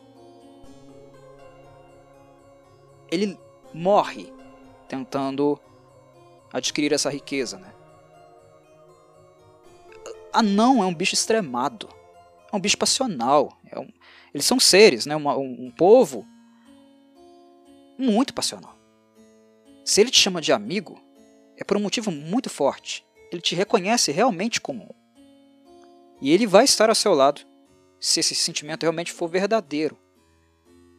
Mas um anão ele espera retribuição. E é aí que a coisa fica um pouco caótica, né? E eles se ofendem bastante. Porque ele, eles esperam que os outros sejam anões também, em termos de intensidade. O que para um elfo é quase impossível. O elfo é intenso? É. Mas ele é intenso em mil anos. Ele é intenso devagarzinho. Uma coisa que vai crescendo, aumentando progressivamente em cada década. É devagar. Eles têm todo o tempo do mundo para deixar o sentimento crescer e progredir lentamente. O anão vive pra caramba, mas não vive tanto. O humano menos ainda. Entendem? Então o anão ele demanda isso, intensidade. Eu te chamei de amigo. Você precisa chamar de, me chamar de amigo também, com a mesma intensidade, com a mesma eloquência. E você precisa se comportar como um amigo também. E amigo é alguém que está do meu lado. É alguém que se importa com os meus problemas. É alguém que é o meu parceiro nas, nas horas boas e nas horas ruins. Tanto é que aqui ele está se queixando do Elrond não ter estado nas horas boas. No meu casamento. No nascimento dos meus filhos. 20 anos para você passa no piscar de olhos. Para mim foi minha vida. Você perdeu minha vida. Você não estava aqui. Para você, você me viu ontem, e eu sou o amigo que você deixou ontem. Mas a vida aconteceu para mim, Elrond. Eu envelheci. E esse é um ponto lindíssimo, porque mostra o coração, o sentimento anão, quanto ele é profundo, intenso, e ao mesmo tempo nos mostra também como os elfos, em termos de sentimento, levam mais tempo para desenvolver vínculos vínculos que, quando desenvolvidos, são mais fortes e mais fiéis do que dos anões. Mas demora. Eles não acontecem por quê? Com frequência? Porque humanos e anões morrem. Eles vão morrer. E os anões, os elfos no caso, vão continuar, eles vão persistir. Eles vão estar tá aí caminhando, né, enquanto os amigos, né, as pessoas das outras etnias que eles se afeiçoaram, as raças, vão continuar por aí. Vão continuar, no caso, por aí, através dos seus descendentes, né, mas não das pessoas reais. Isso é interessante porque a fidelidade, a admiração, né, o conceito que os elfos desenvolvem por algumas amizades que eles fizeram entre humanos e anões, hobbits, continua com a linhagem também, sabe? com o neto, com o bisneto, tataraneto, às vezes. Ao respeito, sabe? Ah, esse aqui é tataraneto daquele meu amigo lá que eu tive na Segunda Era. Vou tratar bem, vou receber bem, vou querer saber como é que tá. Quando você se torna um amigo de um elfo, dura. Dura como eles. Nós é que não duramos. E os elfos, às vezes, eles não se tocam. O Elrond, por exemplo, ele não se toca. Mas isso é tipicamente Elrond, né? chegar na sua casa e te dar um abraço como você fosse a pessoa que ele viu ontem, ontem, 20 anos atrás. O Durin esfrega isso na cara dele. E é lindo, lindo. é daquele momento do episódio que você grita: Yes! Sim! É isso aí. Isso é tipicamente Elrond. E uma coisa que ele não aprende com muita facilidade, né? A gente percebe isso. Não é uma coisa só da segunda era. Tem na terceira era também. O Elrond ele está sempre numa postura diplomática e ele é um grande diplomata. É a grande capacidade dele. Uma coisa que ele diz lá pro Celebrimbor também, né? Quando eles chegam na mina. Celebrimbor, volta lá para Eregion, vai cuidar da sua arte, daquilo que você é mestre, e deixe que o resto, naquilo que eu, que eu sou mestre, deixa que eu cuido. E é. Ele é mestre mesmo. Ele consegue falar muito bem com as demais raças, porque ele é temperado. Ele consegue entender da perspectiva deles, mas ele não consegue entender sozinho. Ele consegue entender porque ele escuta. Né? Ele demora muito tempo para entender, mas ele escuta. Em algum momento ele entende. E aqui, né, a maneira como o Durin demonstrou o ressentimento, a, como ele estava machucado, eu acho que a intensidade fez com que o Elrond entendesse. Uma intensidade que talvez tenha faltado na Galadriel porque a Galadriel é elfa. Ela é elfa. Ela não é anã. Se fosse uh, a Galadriel, uma anã, falando o que ela disse para ele no primeiro episódio, talvez ele tivesse entendido. Mas ela é uma elfa. Intensidade. É diferente. Profundidade também. Quem é mais profundo? O elfo.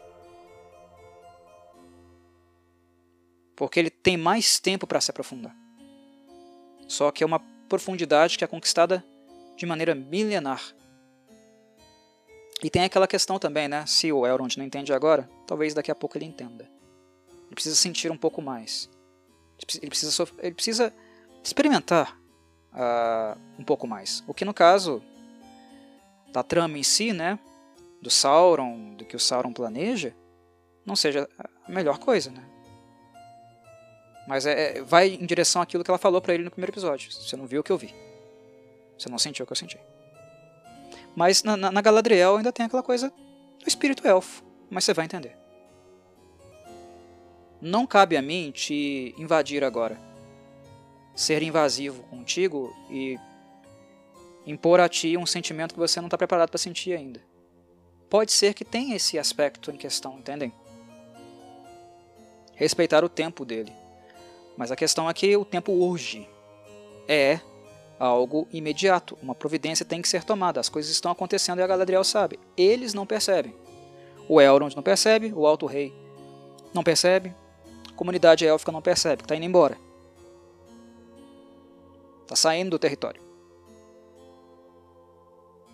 Mas a Galadriel não conseguiria atingi-lo como o Durin atingiu, porque ela não é anã. Ela não tem essa personalidade toda por mais que ela, que ela esteja muito abalada, sensibilizada a ponto das pessoas apontarem, nossa, nem parece elfa.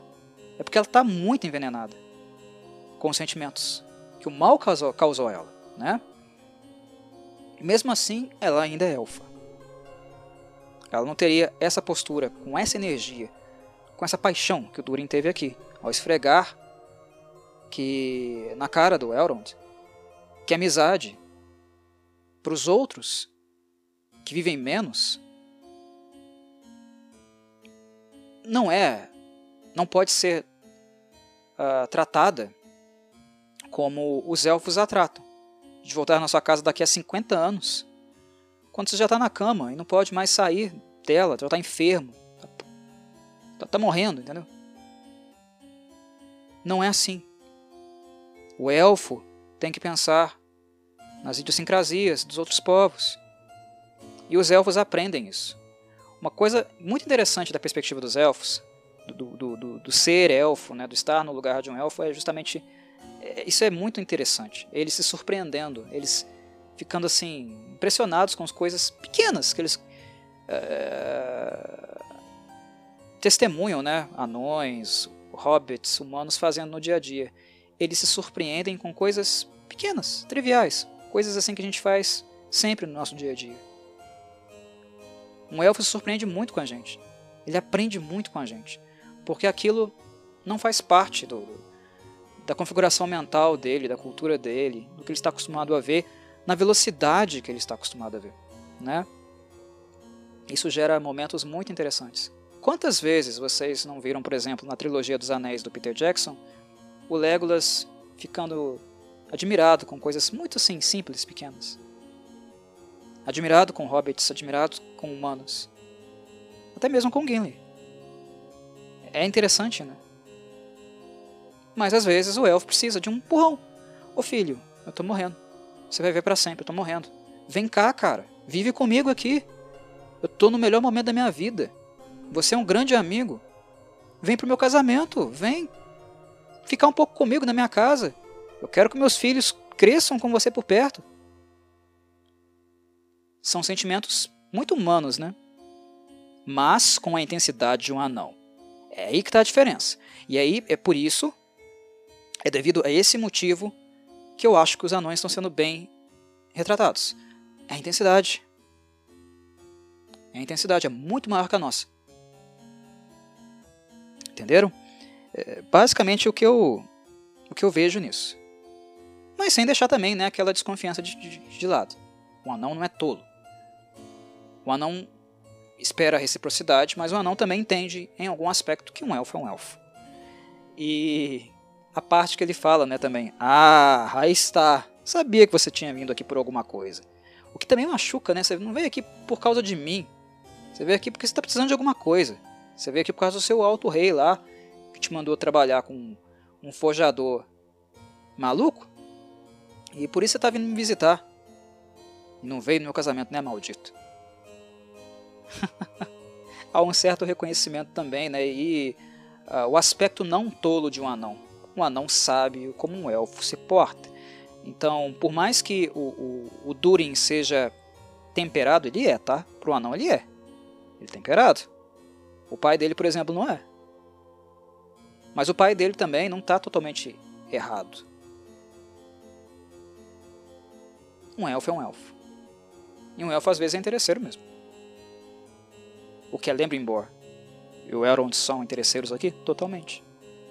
E isso é ofensivo. Isso é ofensivo. Não é um encontro diplomático, não é um encontro político. É um encontro entre amigos. E você deixou de ser meu amigo 20 anos atrás quando você me esqueceu. Na cabeça do Elrond ele não fez isso. Ele é um elfo. Mas na cabeça do Durin, machucou. É assim. Entenderam? É bem legal essa dinâmica. Muito legal essa dinâmica. É um dos grandes momentos desse episódio. Mas esse episódio também não seria tão bom sem a Diza, né? A Diza é muito, muito boa. Ah, sacaram, né? Quem manda na casa de um anão. É? Entenderam? Quem que manda na casa, né? Não é o barbudo, não. uh, a Diza é uma personagem bem interessante. Uh, eu não gostei da Diz apenas pelo fato dela meio que puxar as barbas do, ma do marido, né? Vem cá, puxa pela barba, né? Metaforicamente falando. Puxar pela barba no sentido de colocar, né, uma, umas rédeas nele em termos do em termos de passionalidade mesmo, né? Segura a onda aí, você gosta dele, você ama ele. Machucou, machucou. Ele não fez por querer, mas ele foi responsável mesmo por, por ferir seus sentimentos, entendo tudo isso. Mas segura sua onda aí. Uh, o jeito que você se expressa, conversa com seu amigo elfo, tá na cara. Tá, tá, tá, evidente que você ama ele. Calma aí. Segura a onda nas suas palavras. Não, ele não vai embora, não. Você não vai, não vai expulsar ele, não. Ele vai jantar conosco. e ela fala, ela fala essas coisas, né? Com anã. Com a aquela tempestividade, né?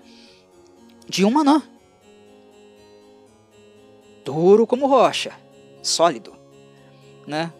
tenaz, inclusive provocando também o marido. É anã, é anã do mesmo jeito. E na casa dela manda ela. Isso é bacana também, né? É o príncipe Durin. Durin IV. Mas na casa dela quem manda ela. Muito legal. É muito bom. Sem falar nos uh, pequenininhos, né, os filhos dele, brincando com as máscaras. Enfim, é, é uma cena muito bonita, cara. É uma cena muito bonita mesmo. E que serve né, como um ponto pro elfo finalmente ser elfo. Daqui, eu vou falar, daqui a pouco eu falo. Mas vamos falar um pouquinho da, da, da, da antes, em virtude de uma metáfora que ela faz. Quando ela fala que uh, conversa, né, que ela cantava para as montanhas. Isso deixa o Elrond muito curioso, né? Cantar para as montanhas. Não conheço esse costume. Me fala um pouco sobre isso. O Elrond é versado em muitas coisas, ele também é um estudioso, né? ele é curioso, ele procura aprender sobre muitas coisas. E tudo que ele não conhece ele pergunta, ele tenta ir a fundo. E como a mente de um elfo também envelhece muito lentamente, ah, muitas coisas do que, que eles escutam eles não esquecem muito fácil. Né? Não vou dizer que é fotográfico, mas eles não, não esquecem com facilidade. E a, a, a conta, né, sobre o fato dela cantar para as montanhas. Ela usa uma metáfora muito bonita, que é o, a metáfora da montanha ser uma coisa viva, né? Cada fragmentozinho é como se fosse parte do nosso corpo, né? De ca, cada parte do nosso corpo, nossos órgãos, nossas células, a energia que, que flui por ele. Um anão vê a montanha como um corpo, né? Como uma coisa viva. Se você sussurra para a montanha, se você conversa para a montanha, se você canta para a montanha, a montanha te responde, falando sobre ela, sobre sua história, sobre seus segredos. Essa metáfora entre corpo e montanha, a maneira como a Diza faz essa metáfora e coloca essa, dessa forma para o Elrond é muito bonito. Porque ela é classuda mesmo, do ponto de vista do que é um anão. De como um anão se relaciona com a montanha. Porque, quando eles tocam rocha, é, a rocha vira o que vira. Porque o amor dele, deles é tão profundo pelas montanhas, por viver debaixo da terra, de tocar, existir na rocha escura, fria e gelada. É tátil, cara.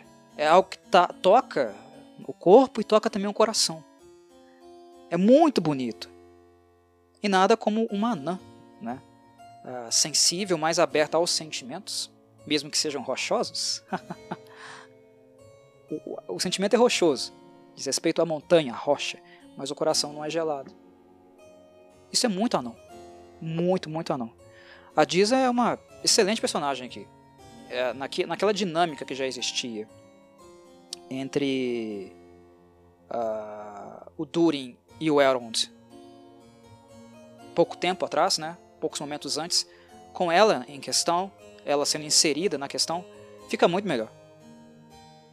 Ocorre uma progressão natural, mas também um esclarecimento, um, um enriquecimento da parte anã, que compete a eles, e da parte élfica, que compete ao Elrond. Ele é aflorado nesse sentido.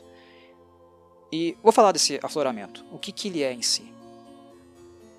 O afloramento do que é mais élfico no Elrond ocorre principalmente depois que ele vê a árvore que ele deixou com Durin, que ele deu de presente para Durin, e que ele plantou lá dentro de Casadum.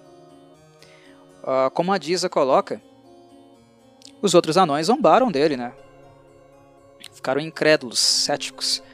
Uma árvore crescer aqui dentro, com essa escuridão, com essa falta de calor, ah, vai na fé aí, companheiro. Vai na fé. Mas a questão é que o anão, ele, ele, ele gosta tanto do amigo. E isso a gente nota com, com o fato de ele estar machucado, né? Pelas coisas que ele fez. Ele gosta tanto do amigo que ele deu um jeito. Ele deu um jeito de fazer a árvore crescer. E não foi fácil. A gente vê um feixe de luz, né? Chegando até ela, lá na casa deles. Tem um espaço próprio para a árvore no lugar que ele plantou lá e a, feixe de luz chega até lá.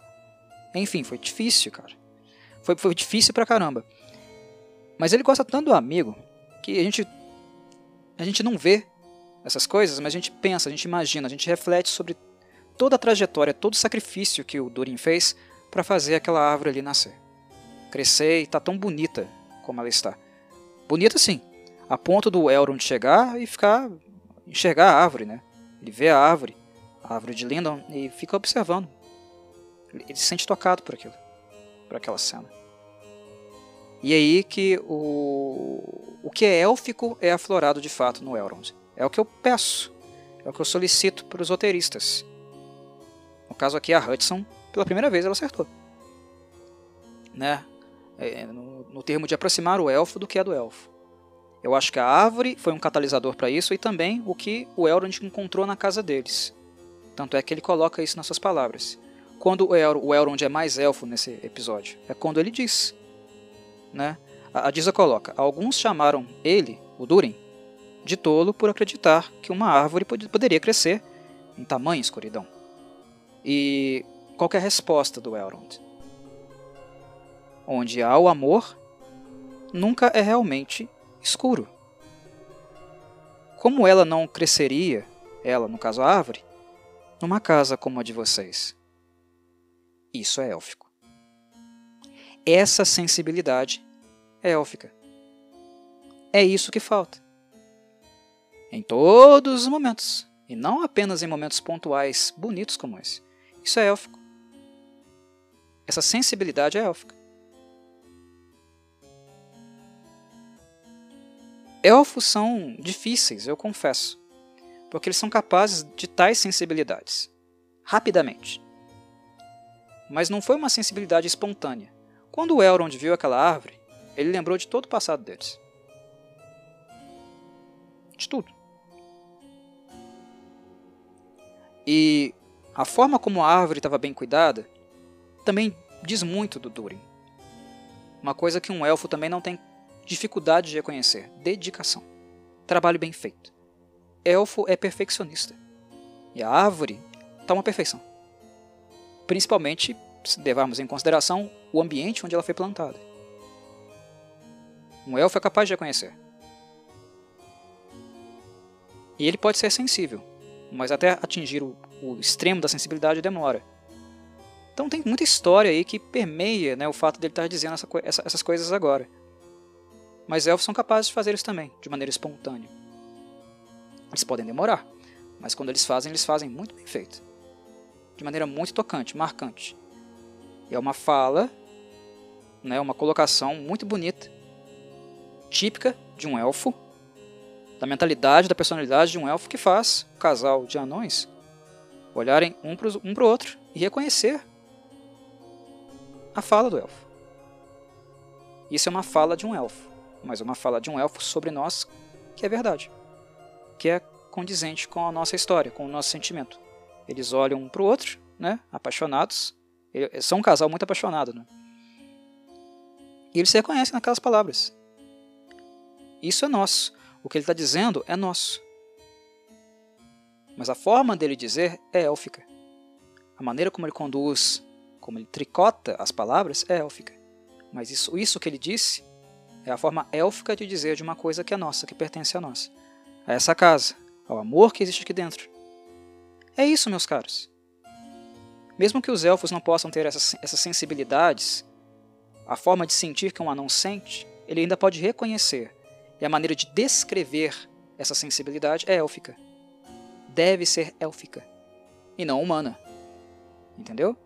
Um anão falaria com aquelas palavras, tricotaria cada vocábulo daquele modo? Não. O Durin, a Disa, poderia dizer a mesma coisa que o, o Elrond disse. Onde há amor, nunca é realmente escuro. Como ela não cresceria numa casa como como a de vocês. Eles poderiam dizer a mesma coisa, mas com palavras diferentes. Fazendo um tricô, né, um crochê de palavras, uma teia de palavras, do modo anão. É isso. É o modo como nós escrevemos o texto. É o modo como cada raça se expressa. O modo como expressa seus sentimentos. Aqui a ternura, a beleza, a poesia. Aqui é Elrond sendo elfo. Aleluia! Entendem? Mas não foi bonito quando Durin deu aquela bronca nele lá no elevador de Casadum? Cara, você não veio no meu casamento. Você não viu os meus filhos crescerem? É lindo! Todo o sentimento tá ali. Tá todo ali. É, é lindo. O jeito do anão ser é lindo. O jeito do elfo ser é lindo. O jeito do hobbit ser, do hobbit ser é lindo. É muito bonito. Basta retratá-los como tal. O elfo não precisa ser humano. O elfo é o elfo. Ele continua lindo por isso também. Assim como o anão. Né? Então é, é, são lapidações. É algo que. Uh... Os roteiristas, de maneira geral, eu acho que a Hudson foi melhor do que aquilo que foi apresentado no, no, no primeiro episódio. Foi melhor que os dois primeiros roteiristas. Uh, ela conseguiu isso com mais efetividade nesse episódio aqui. Ela foi melhor. Né? Então eu, eu espero que o nível seja mantido como esse aqui. Com os elfos eu não. Eu creio que não será.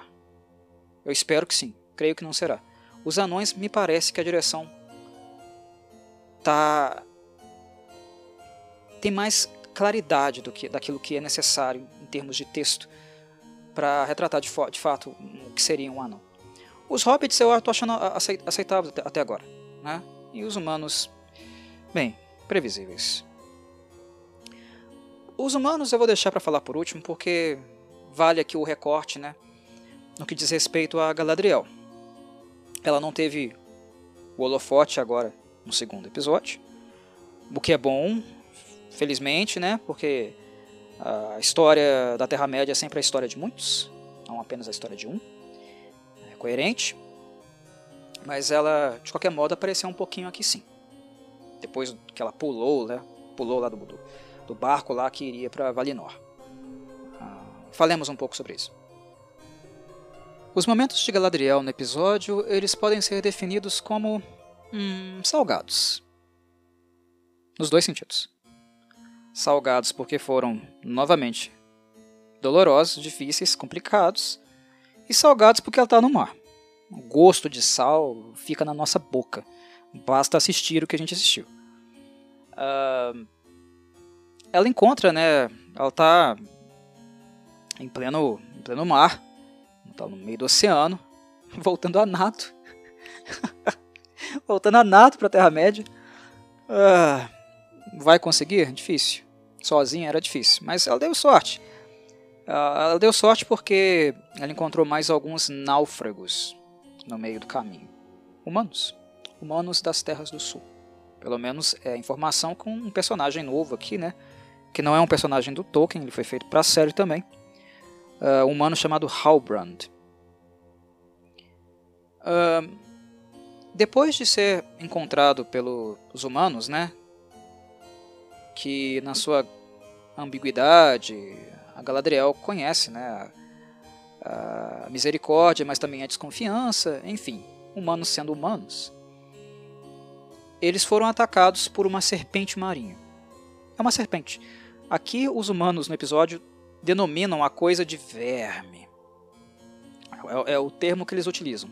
Worm é importante lembrar que é, na obra do Tolkien, o que nós mais temos são narrativas, histórias ocorrendo em terra firme.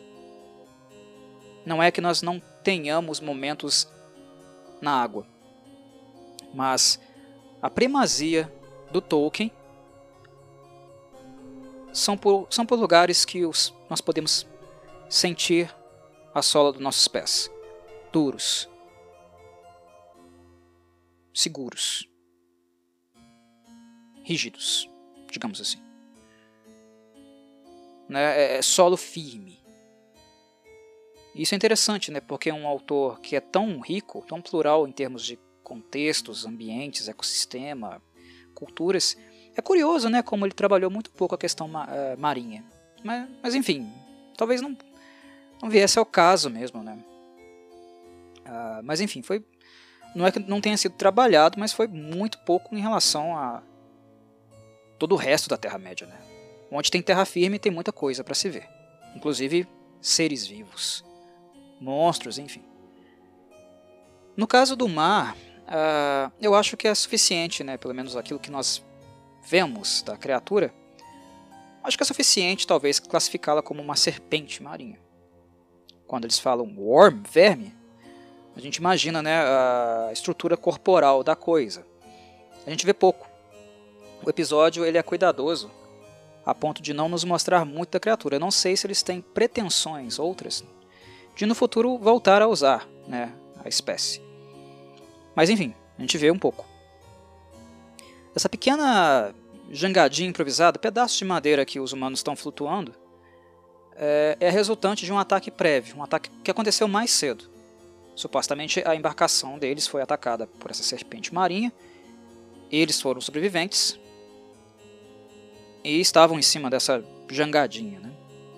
Só que acontece uma coisa interessante depois que eles resgatam a Galadriel, a, tensão e a desconfiança começa a acontecer, né? O que uma elfa está fazendo no meio do mar? Que negócio é esse? Uh, inclusive, ela chegou até a ser, ser acusada mesmo, né? De uh, ser responsável pela serpente marinha. Nossa, tô, tô, aqui na série, né? E é um pouco coerente. Tudo que acontece fora do normal é culpa do elfo. O elfo é o diferente. O elfo é o mágico. Então tudo que acontece de diferente, a culpa é do elfo. Hum, eu entendo até, até para um certo lado, porque é verdade, quando o Celebrimbor diz, né? Fomos nós que trouxemos a sombra para a Terra-média. não é de todo mentira, não. Mas é, uma coisa é reconhecer um fato histórico né, da Terra-média e o outro é usar o elfo como bode expiatório para qualquer coisa que vai acontecer. Aí é sacanagem. Né?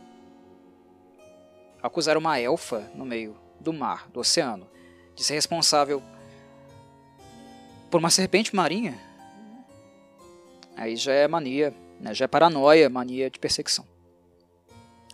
Mas bem, a serpente marinha não deixa de atacar. Ela não vai embora.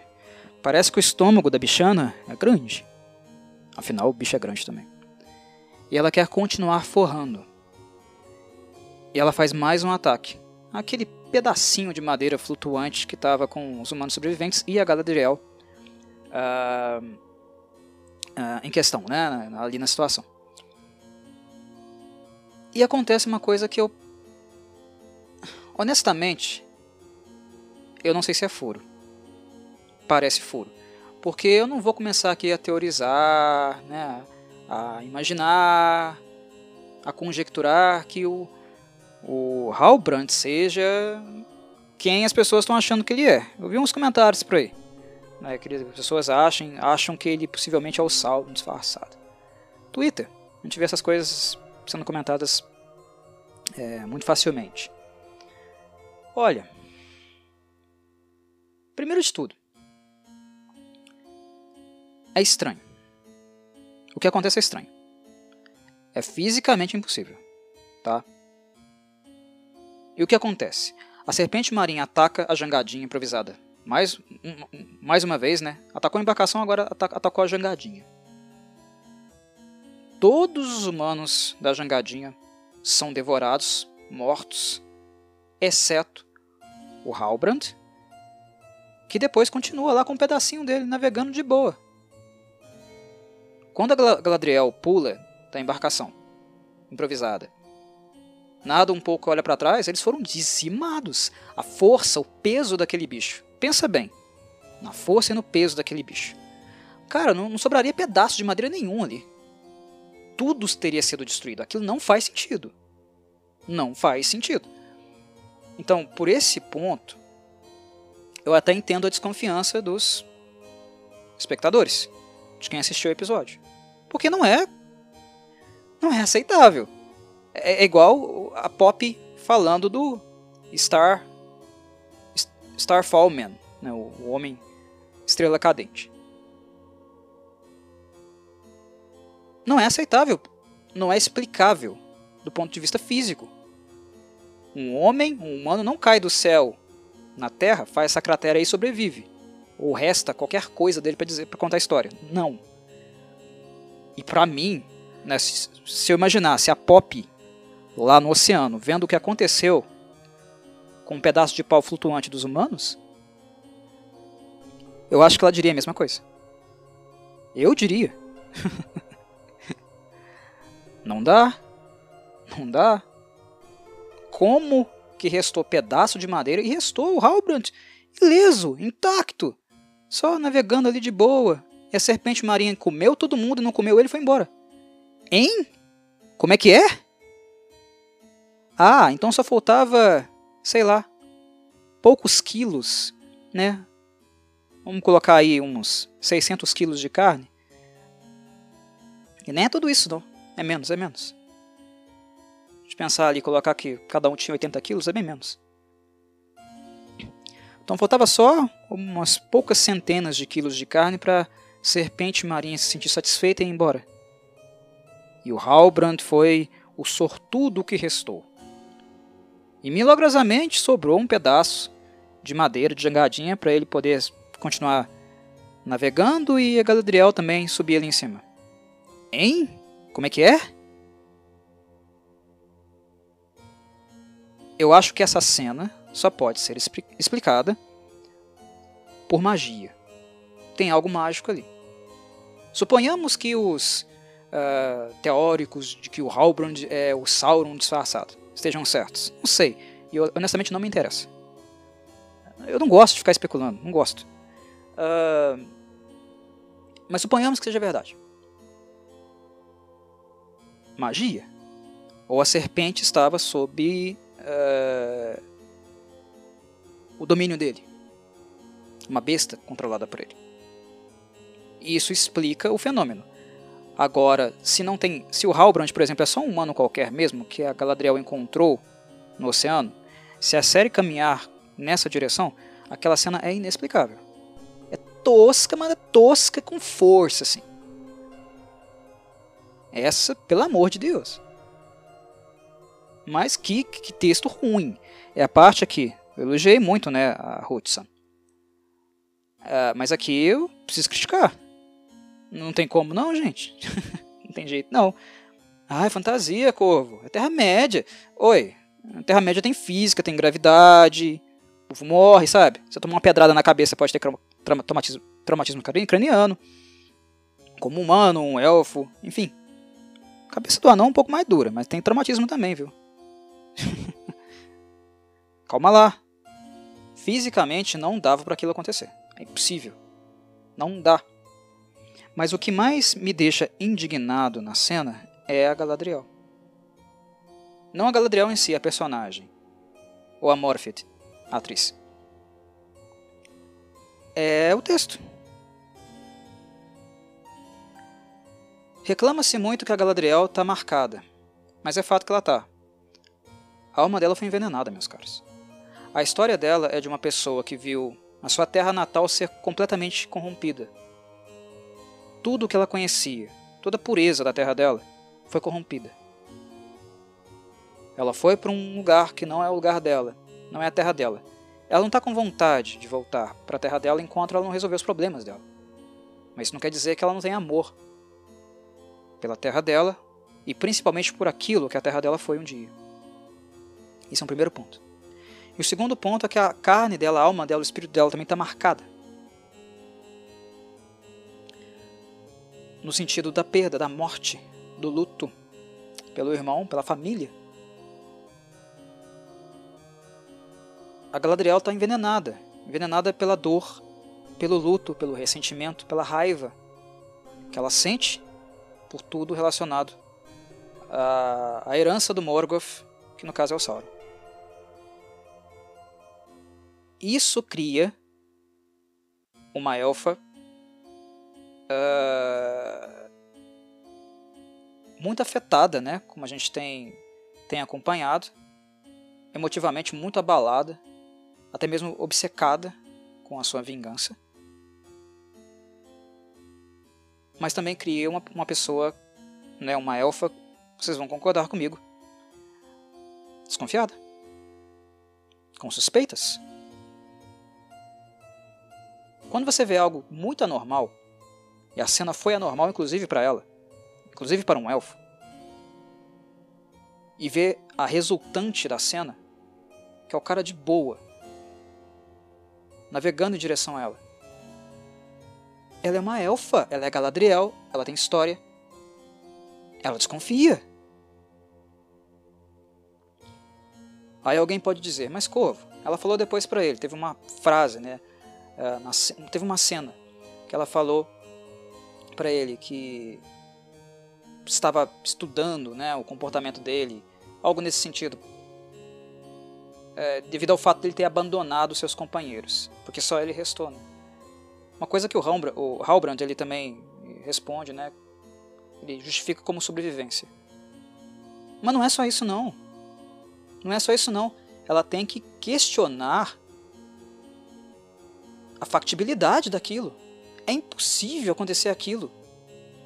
E ele sobrar todo de boa, navegando lá o pedacinho de pau, o que restou da jangada, e a serpente ter ido embora. Uma elfa como ela desconfia. Aquilo é, é chocante, choca. O que, que é isso? Tem magia aqui? E ela não precisa ser a Lady Galadriel, a portadora do Nenya, para saber isso não. É óbvio. Óbvio. Pode ter sido apenas um furo de roteiro? Pode. Pode ter sido só uma serpente marinha e o Halbrand ser um humano qualquer? Pode. E vai ficar feio se for. Porque eu não consigo explicar, honestamente eu não consigo explicar aquela cena ou aceitar aquela cena sem magia. Mas uh, o mínimo que eu esperava era a Galadriel. Desconfiada? Que, que é isso?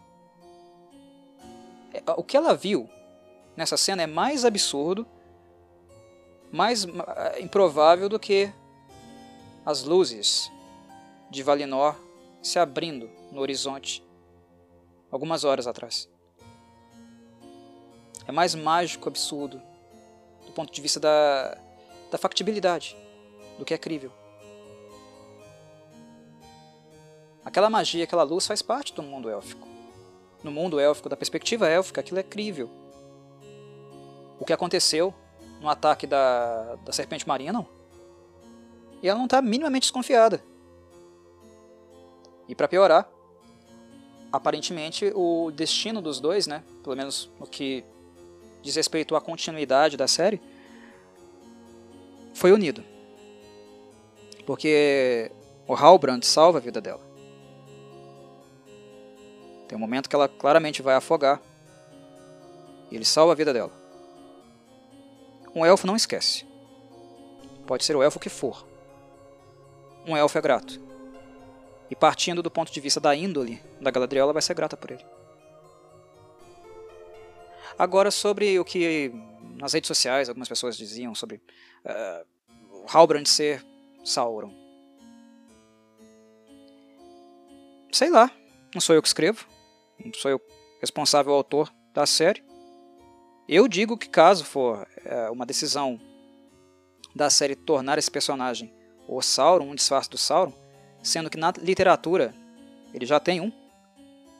Ele não chegou pro, pro, pros elfos, tipo, ah, tudo bem, gente?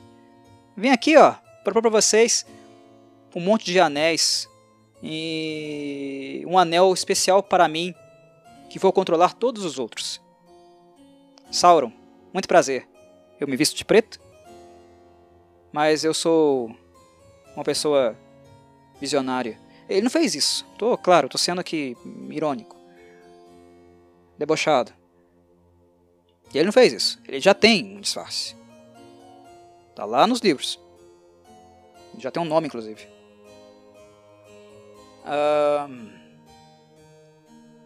Mas se os roteiristas decidirem fazer isso, que eu acho improvável porque me soa besta, o que eu tenho como questão é: por que a Galadriel é tão importante? O que é a Galadriel pro Sauron? Essa aqui? Nada. Ela não é importante. Para o Sauron, não. Ela pode ser para os outros elfos. Para o Sauron, não. O que estar do lado da Galadriel faria alguma diferença? E se o propósito fosse se aproximar dela, por que não matá-la também? Por que ele salvou a vida dela? Ele tem planos para ela? São questões. E eu deixo claro que é da Galadriel, da série, tá? Que a série construiu uh, o meu alvo aqui, o alvo da minha fala. É essa Galadriel aqui, desse momento histórico. Por que interesse nela? Por que se dar o trabalho de, de, de se disfarçar para se aproximar dela? Né?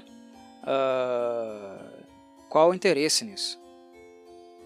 E ainda por cima, dando informações assim cruciais, como por exemplo, né, de, de orcs estarem invadindo as terras do sul.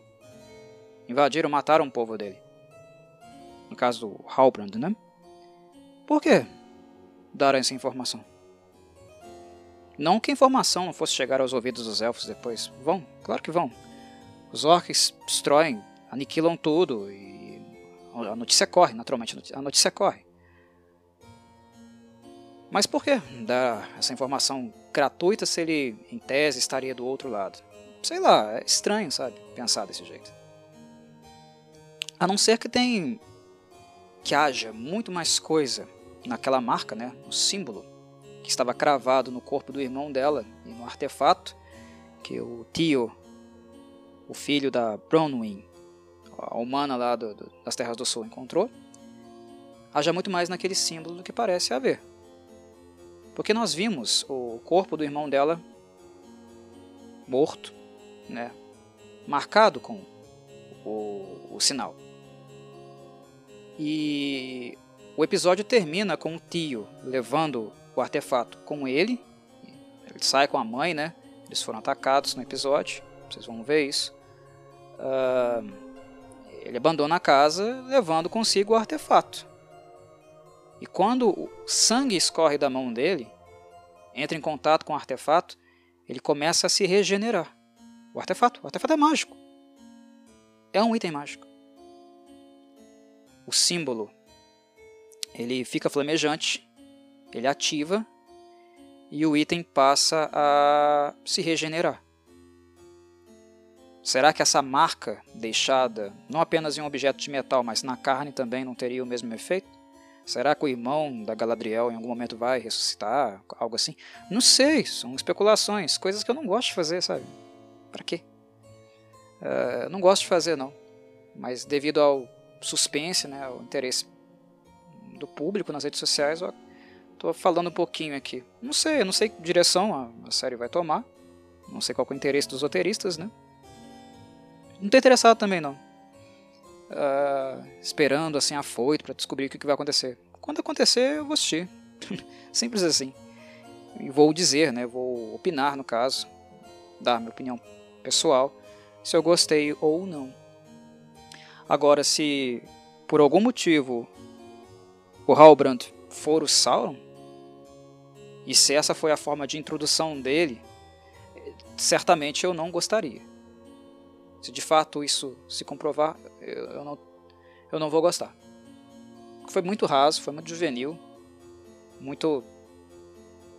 Que? Pra quê? A não ser que a série né, deu um, um giro 180 graus, apresente uma explicação, né, uma, uma direção bem interessante, impressionante assim, para que eu mude né, a minha percepção. Porque, honestamente, vou reforçar isso. O que aconteceu lá na jangadinha com a serpente marinha, aquilo ali é um absurdo. Se for uma coisa assim, normal, não tem nada mágico ali, não existe aquilo, aquilo lá não, impossível. Tá? Não aceito. Mas enfim. Para fechar, vamos falar um pouquinho da Brownwing, né, a humana um interesse amoroso lá um, do Arondir, o elfo lá do sul, porque os dois eles foram verificar o que de fato havia acontecido né, né, no lugar que a vaca do, senhorzinho do primeiro episódio, ela foi pastar por lá, ficou doente, voltou doente, ela estava sangrando né, pelas tetas. Uh, eles foram lá verificar o que tinha acontecido e acharam um vilarejo completamente destruído. Será que é o vilarejo do Halbrand? O mesmo vilarejo que foi destruído que ele menciona? Não sei. O fato é que ele mencionou que tinha orcs no sul e declaradamente fala sobre o ódio que ele sente pelos orcs para Galadriel. Aleatoriamente também.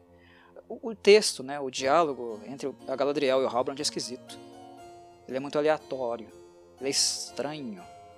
Né? Então, eu não aponto dedo e julgo quem está fazendo as mil e uma teorias por aí, não. Eu só não gosto de fazer. Não gosto de dar muito pano para isso, não. Mas que é estranho, é. De qualquer modo, a, a vilarejo estava completamente destruído. O Halbrand apontou para orcs. Nós vimos a escavação, o túnel né, que foi utilizado para atacar o, vilarejo por baixo. E quando isso acontece mais tardiamente na casa da própria Browning, nós vemos que de fato se trata de presenças. Né? Orc. Quando ela volta para avisar sobre o perigo, que era um perigo iminente, né? já que o Arondir, o elfo, ele ficou na outra vila destruída, fazendo a varredura do túnel, né? verificando que de fato havia ali dentro. Os humanos descreditam a Brownwing. O Brownwing. Né? Acho que é Bronwyn. O nome dela é difícil de pronunciar, é estranho. Bronwyn. Lembrar. Enfim, eles tiram completamente o crédito das palavras dela. Ah, um buraco que queimou todo um vilarejo. Não, foram vapores.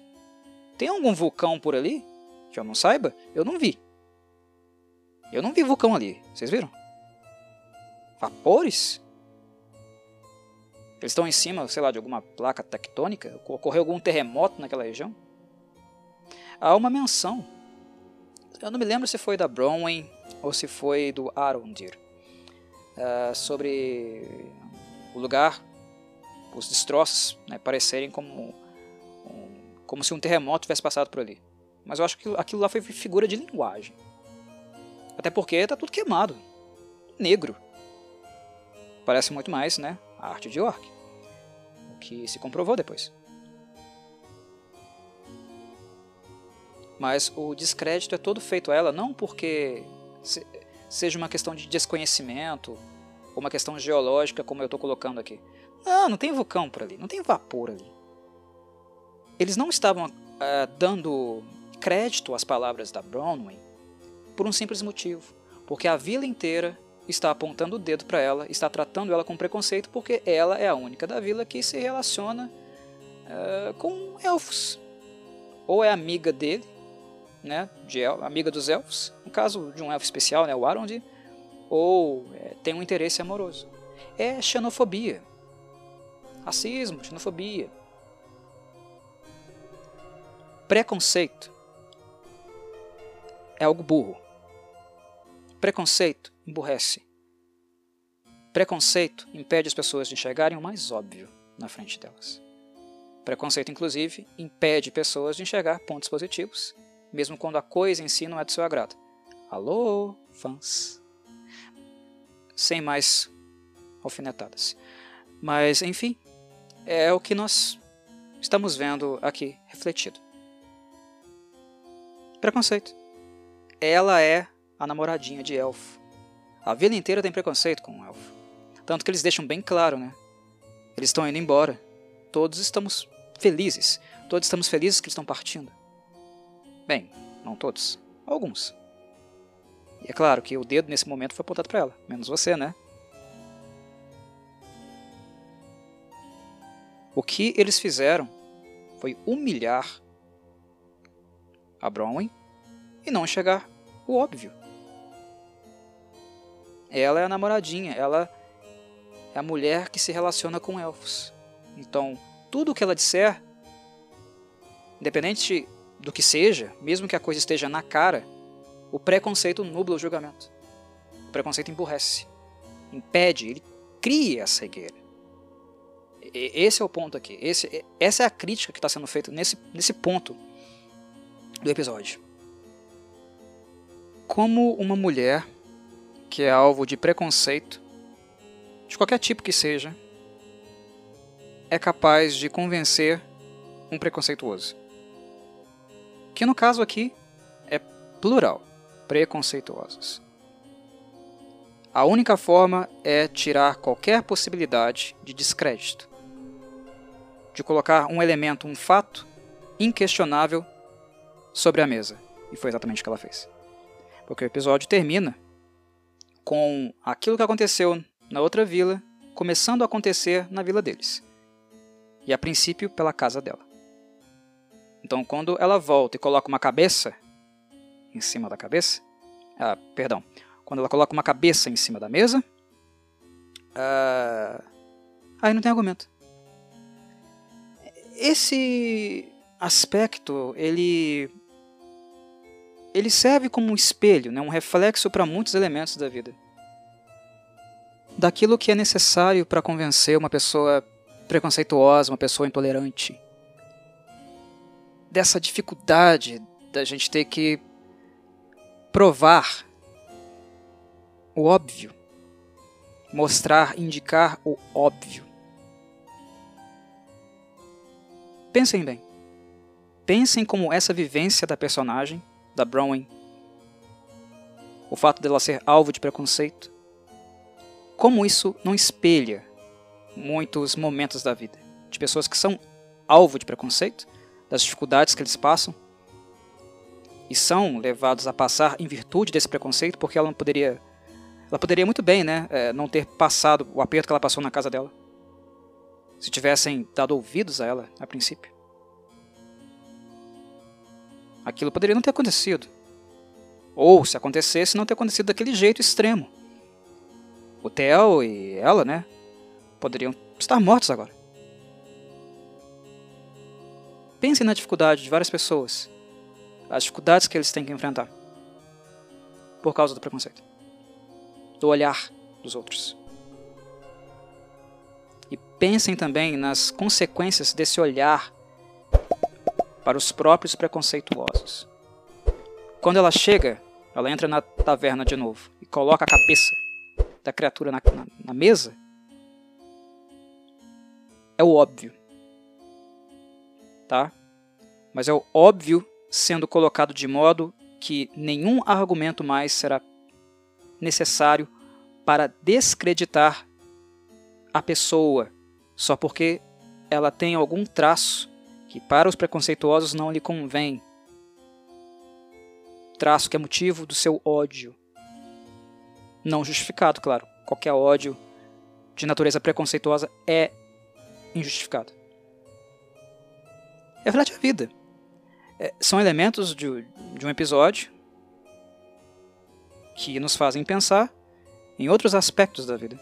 E a arte comunicando a vida né, é interessante, sempre é. E esse recorte aqui dos humanos da Terra do Sul, ele é muito emblemático, ele é muito simbólico nesse sentido, ilustrativo, né? Bem, bem interessante. Sobre o que acontece, de fato, no, no final, né, o artefato, o, o tio, o Theo, uh, o menino está levando o artefato com ele, não avisou ninguém que o item está é, sob posse dele.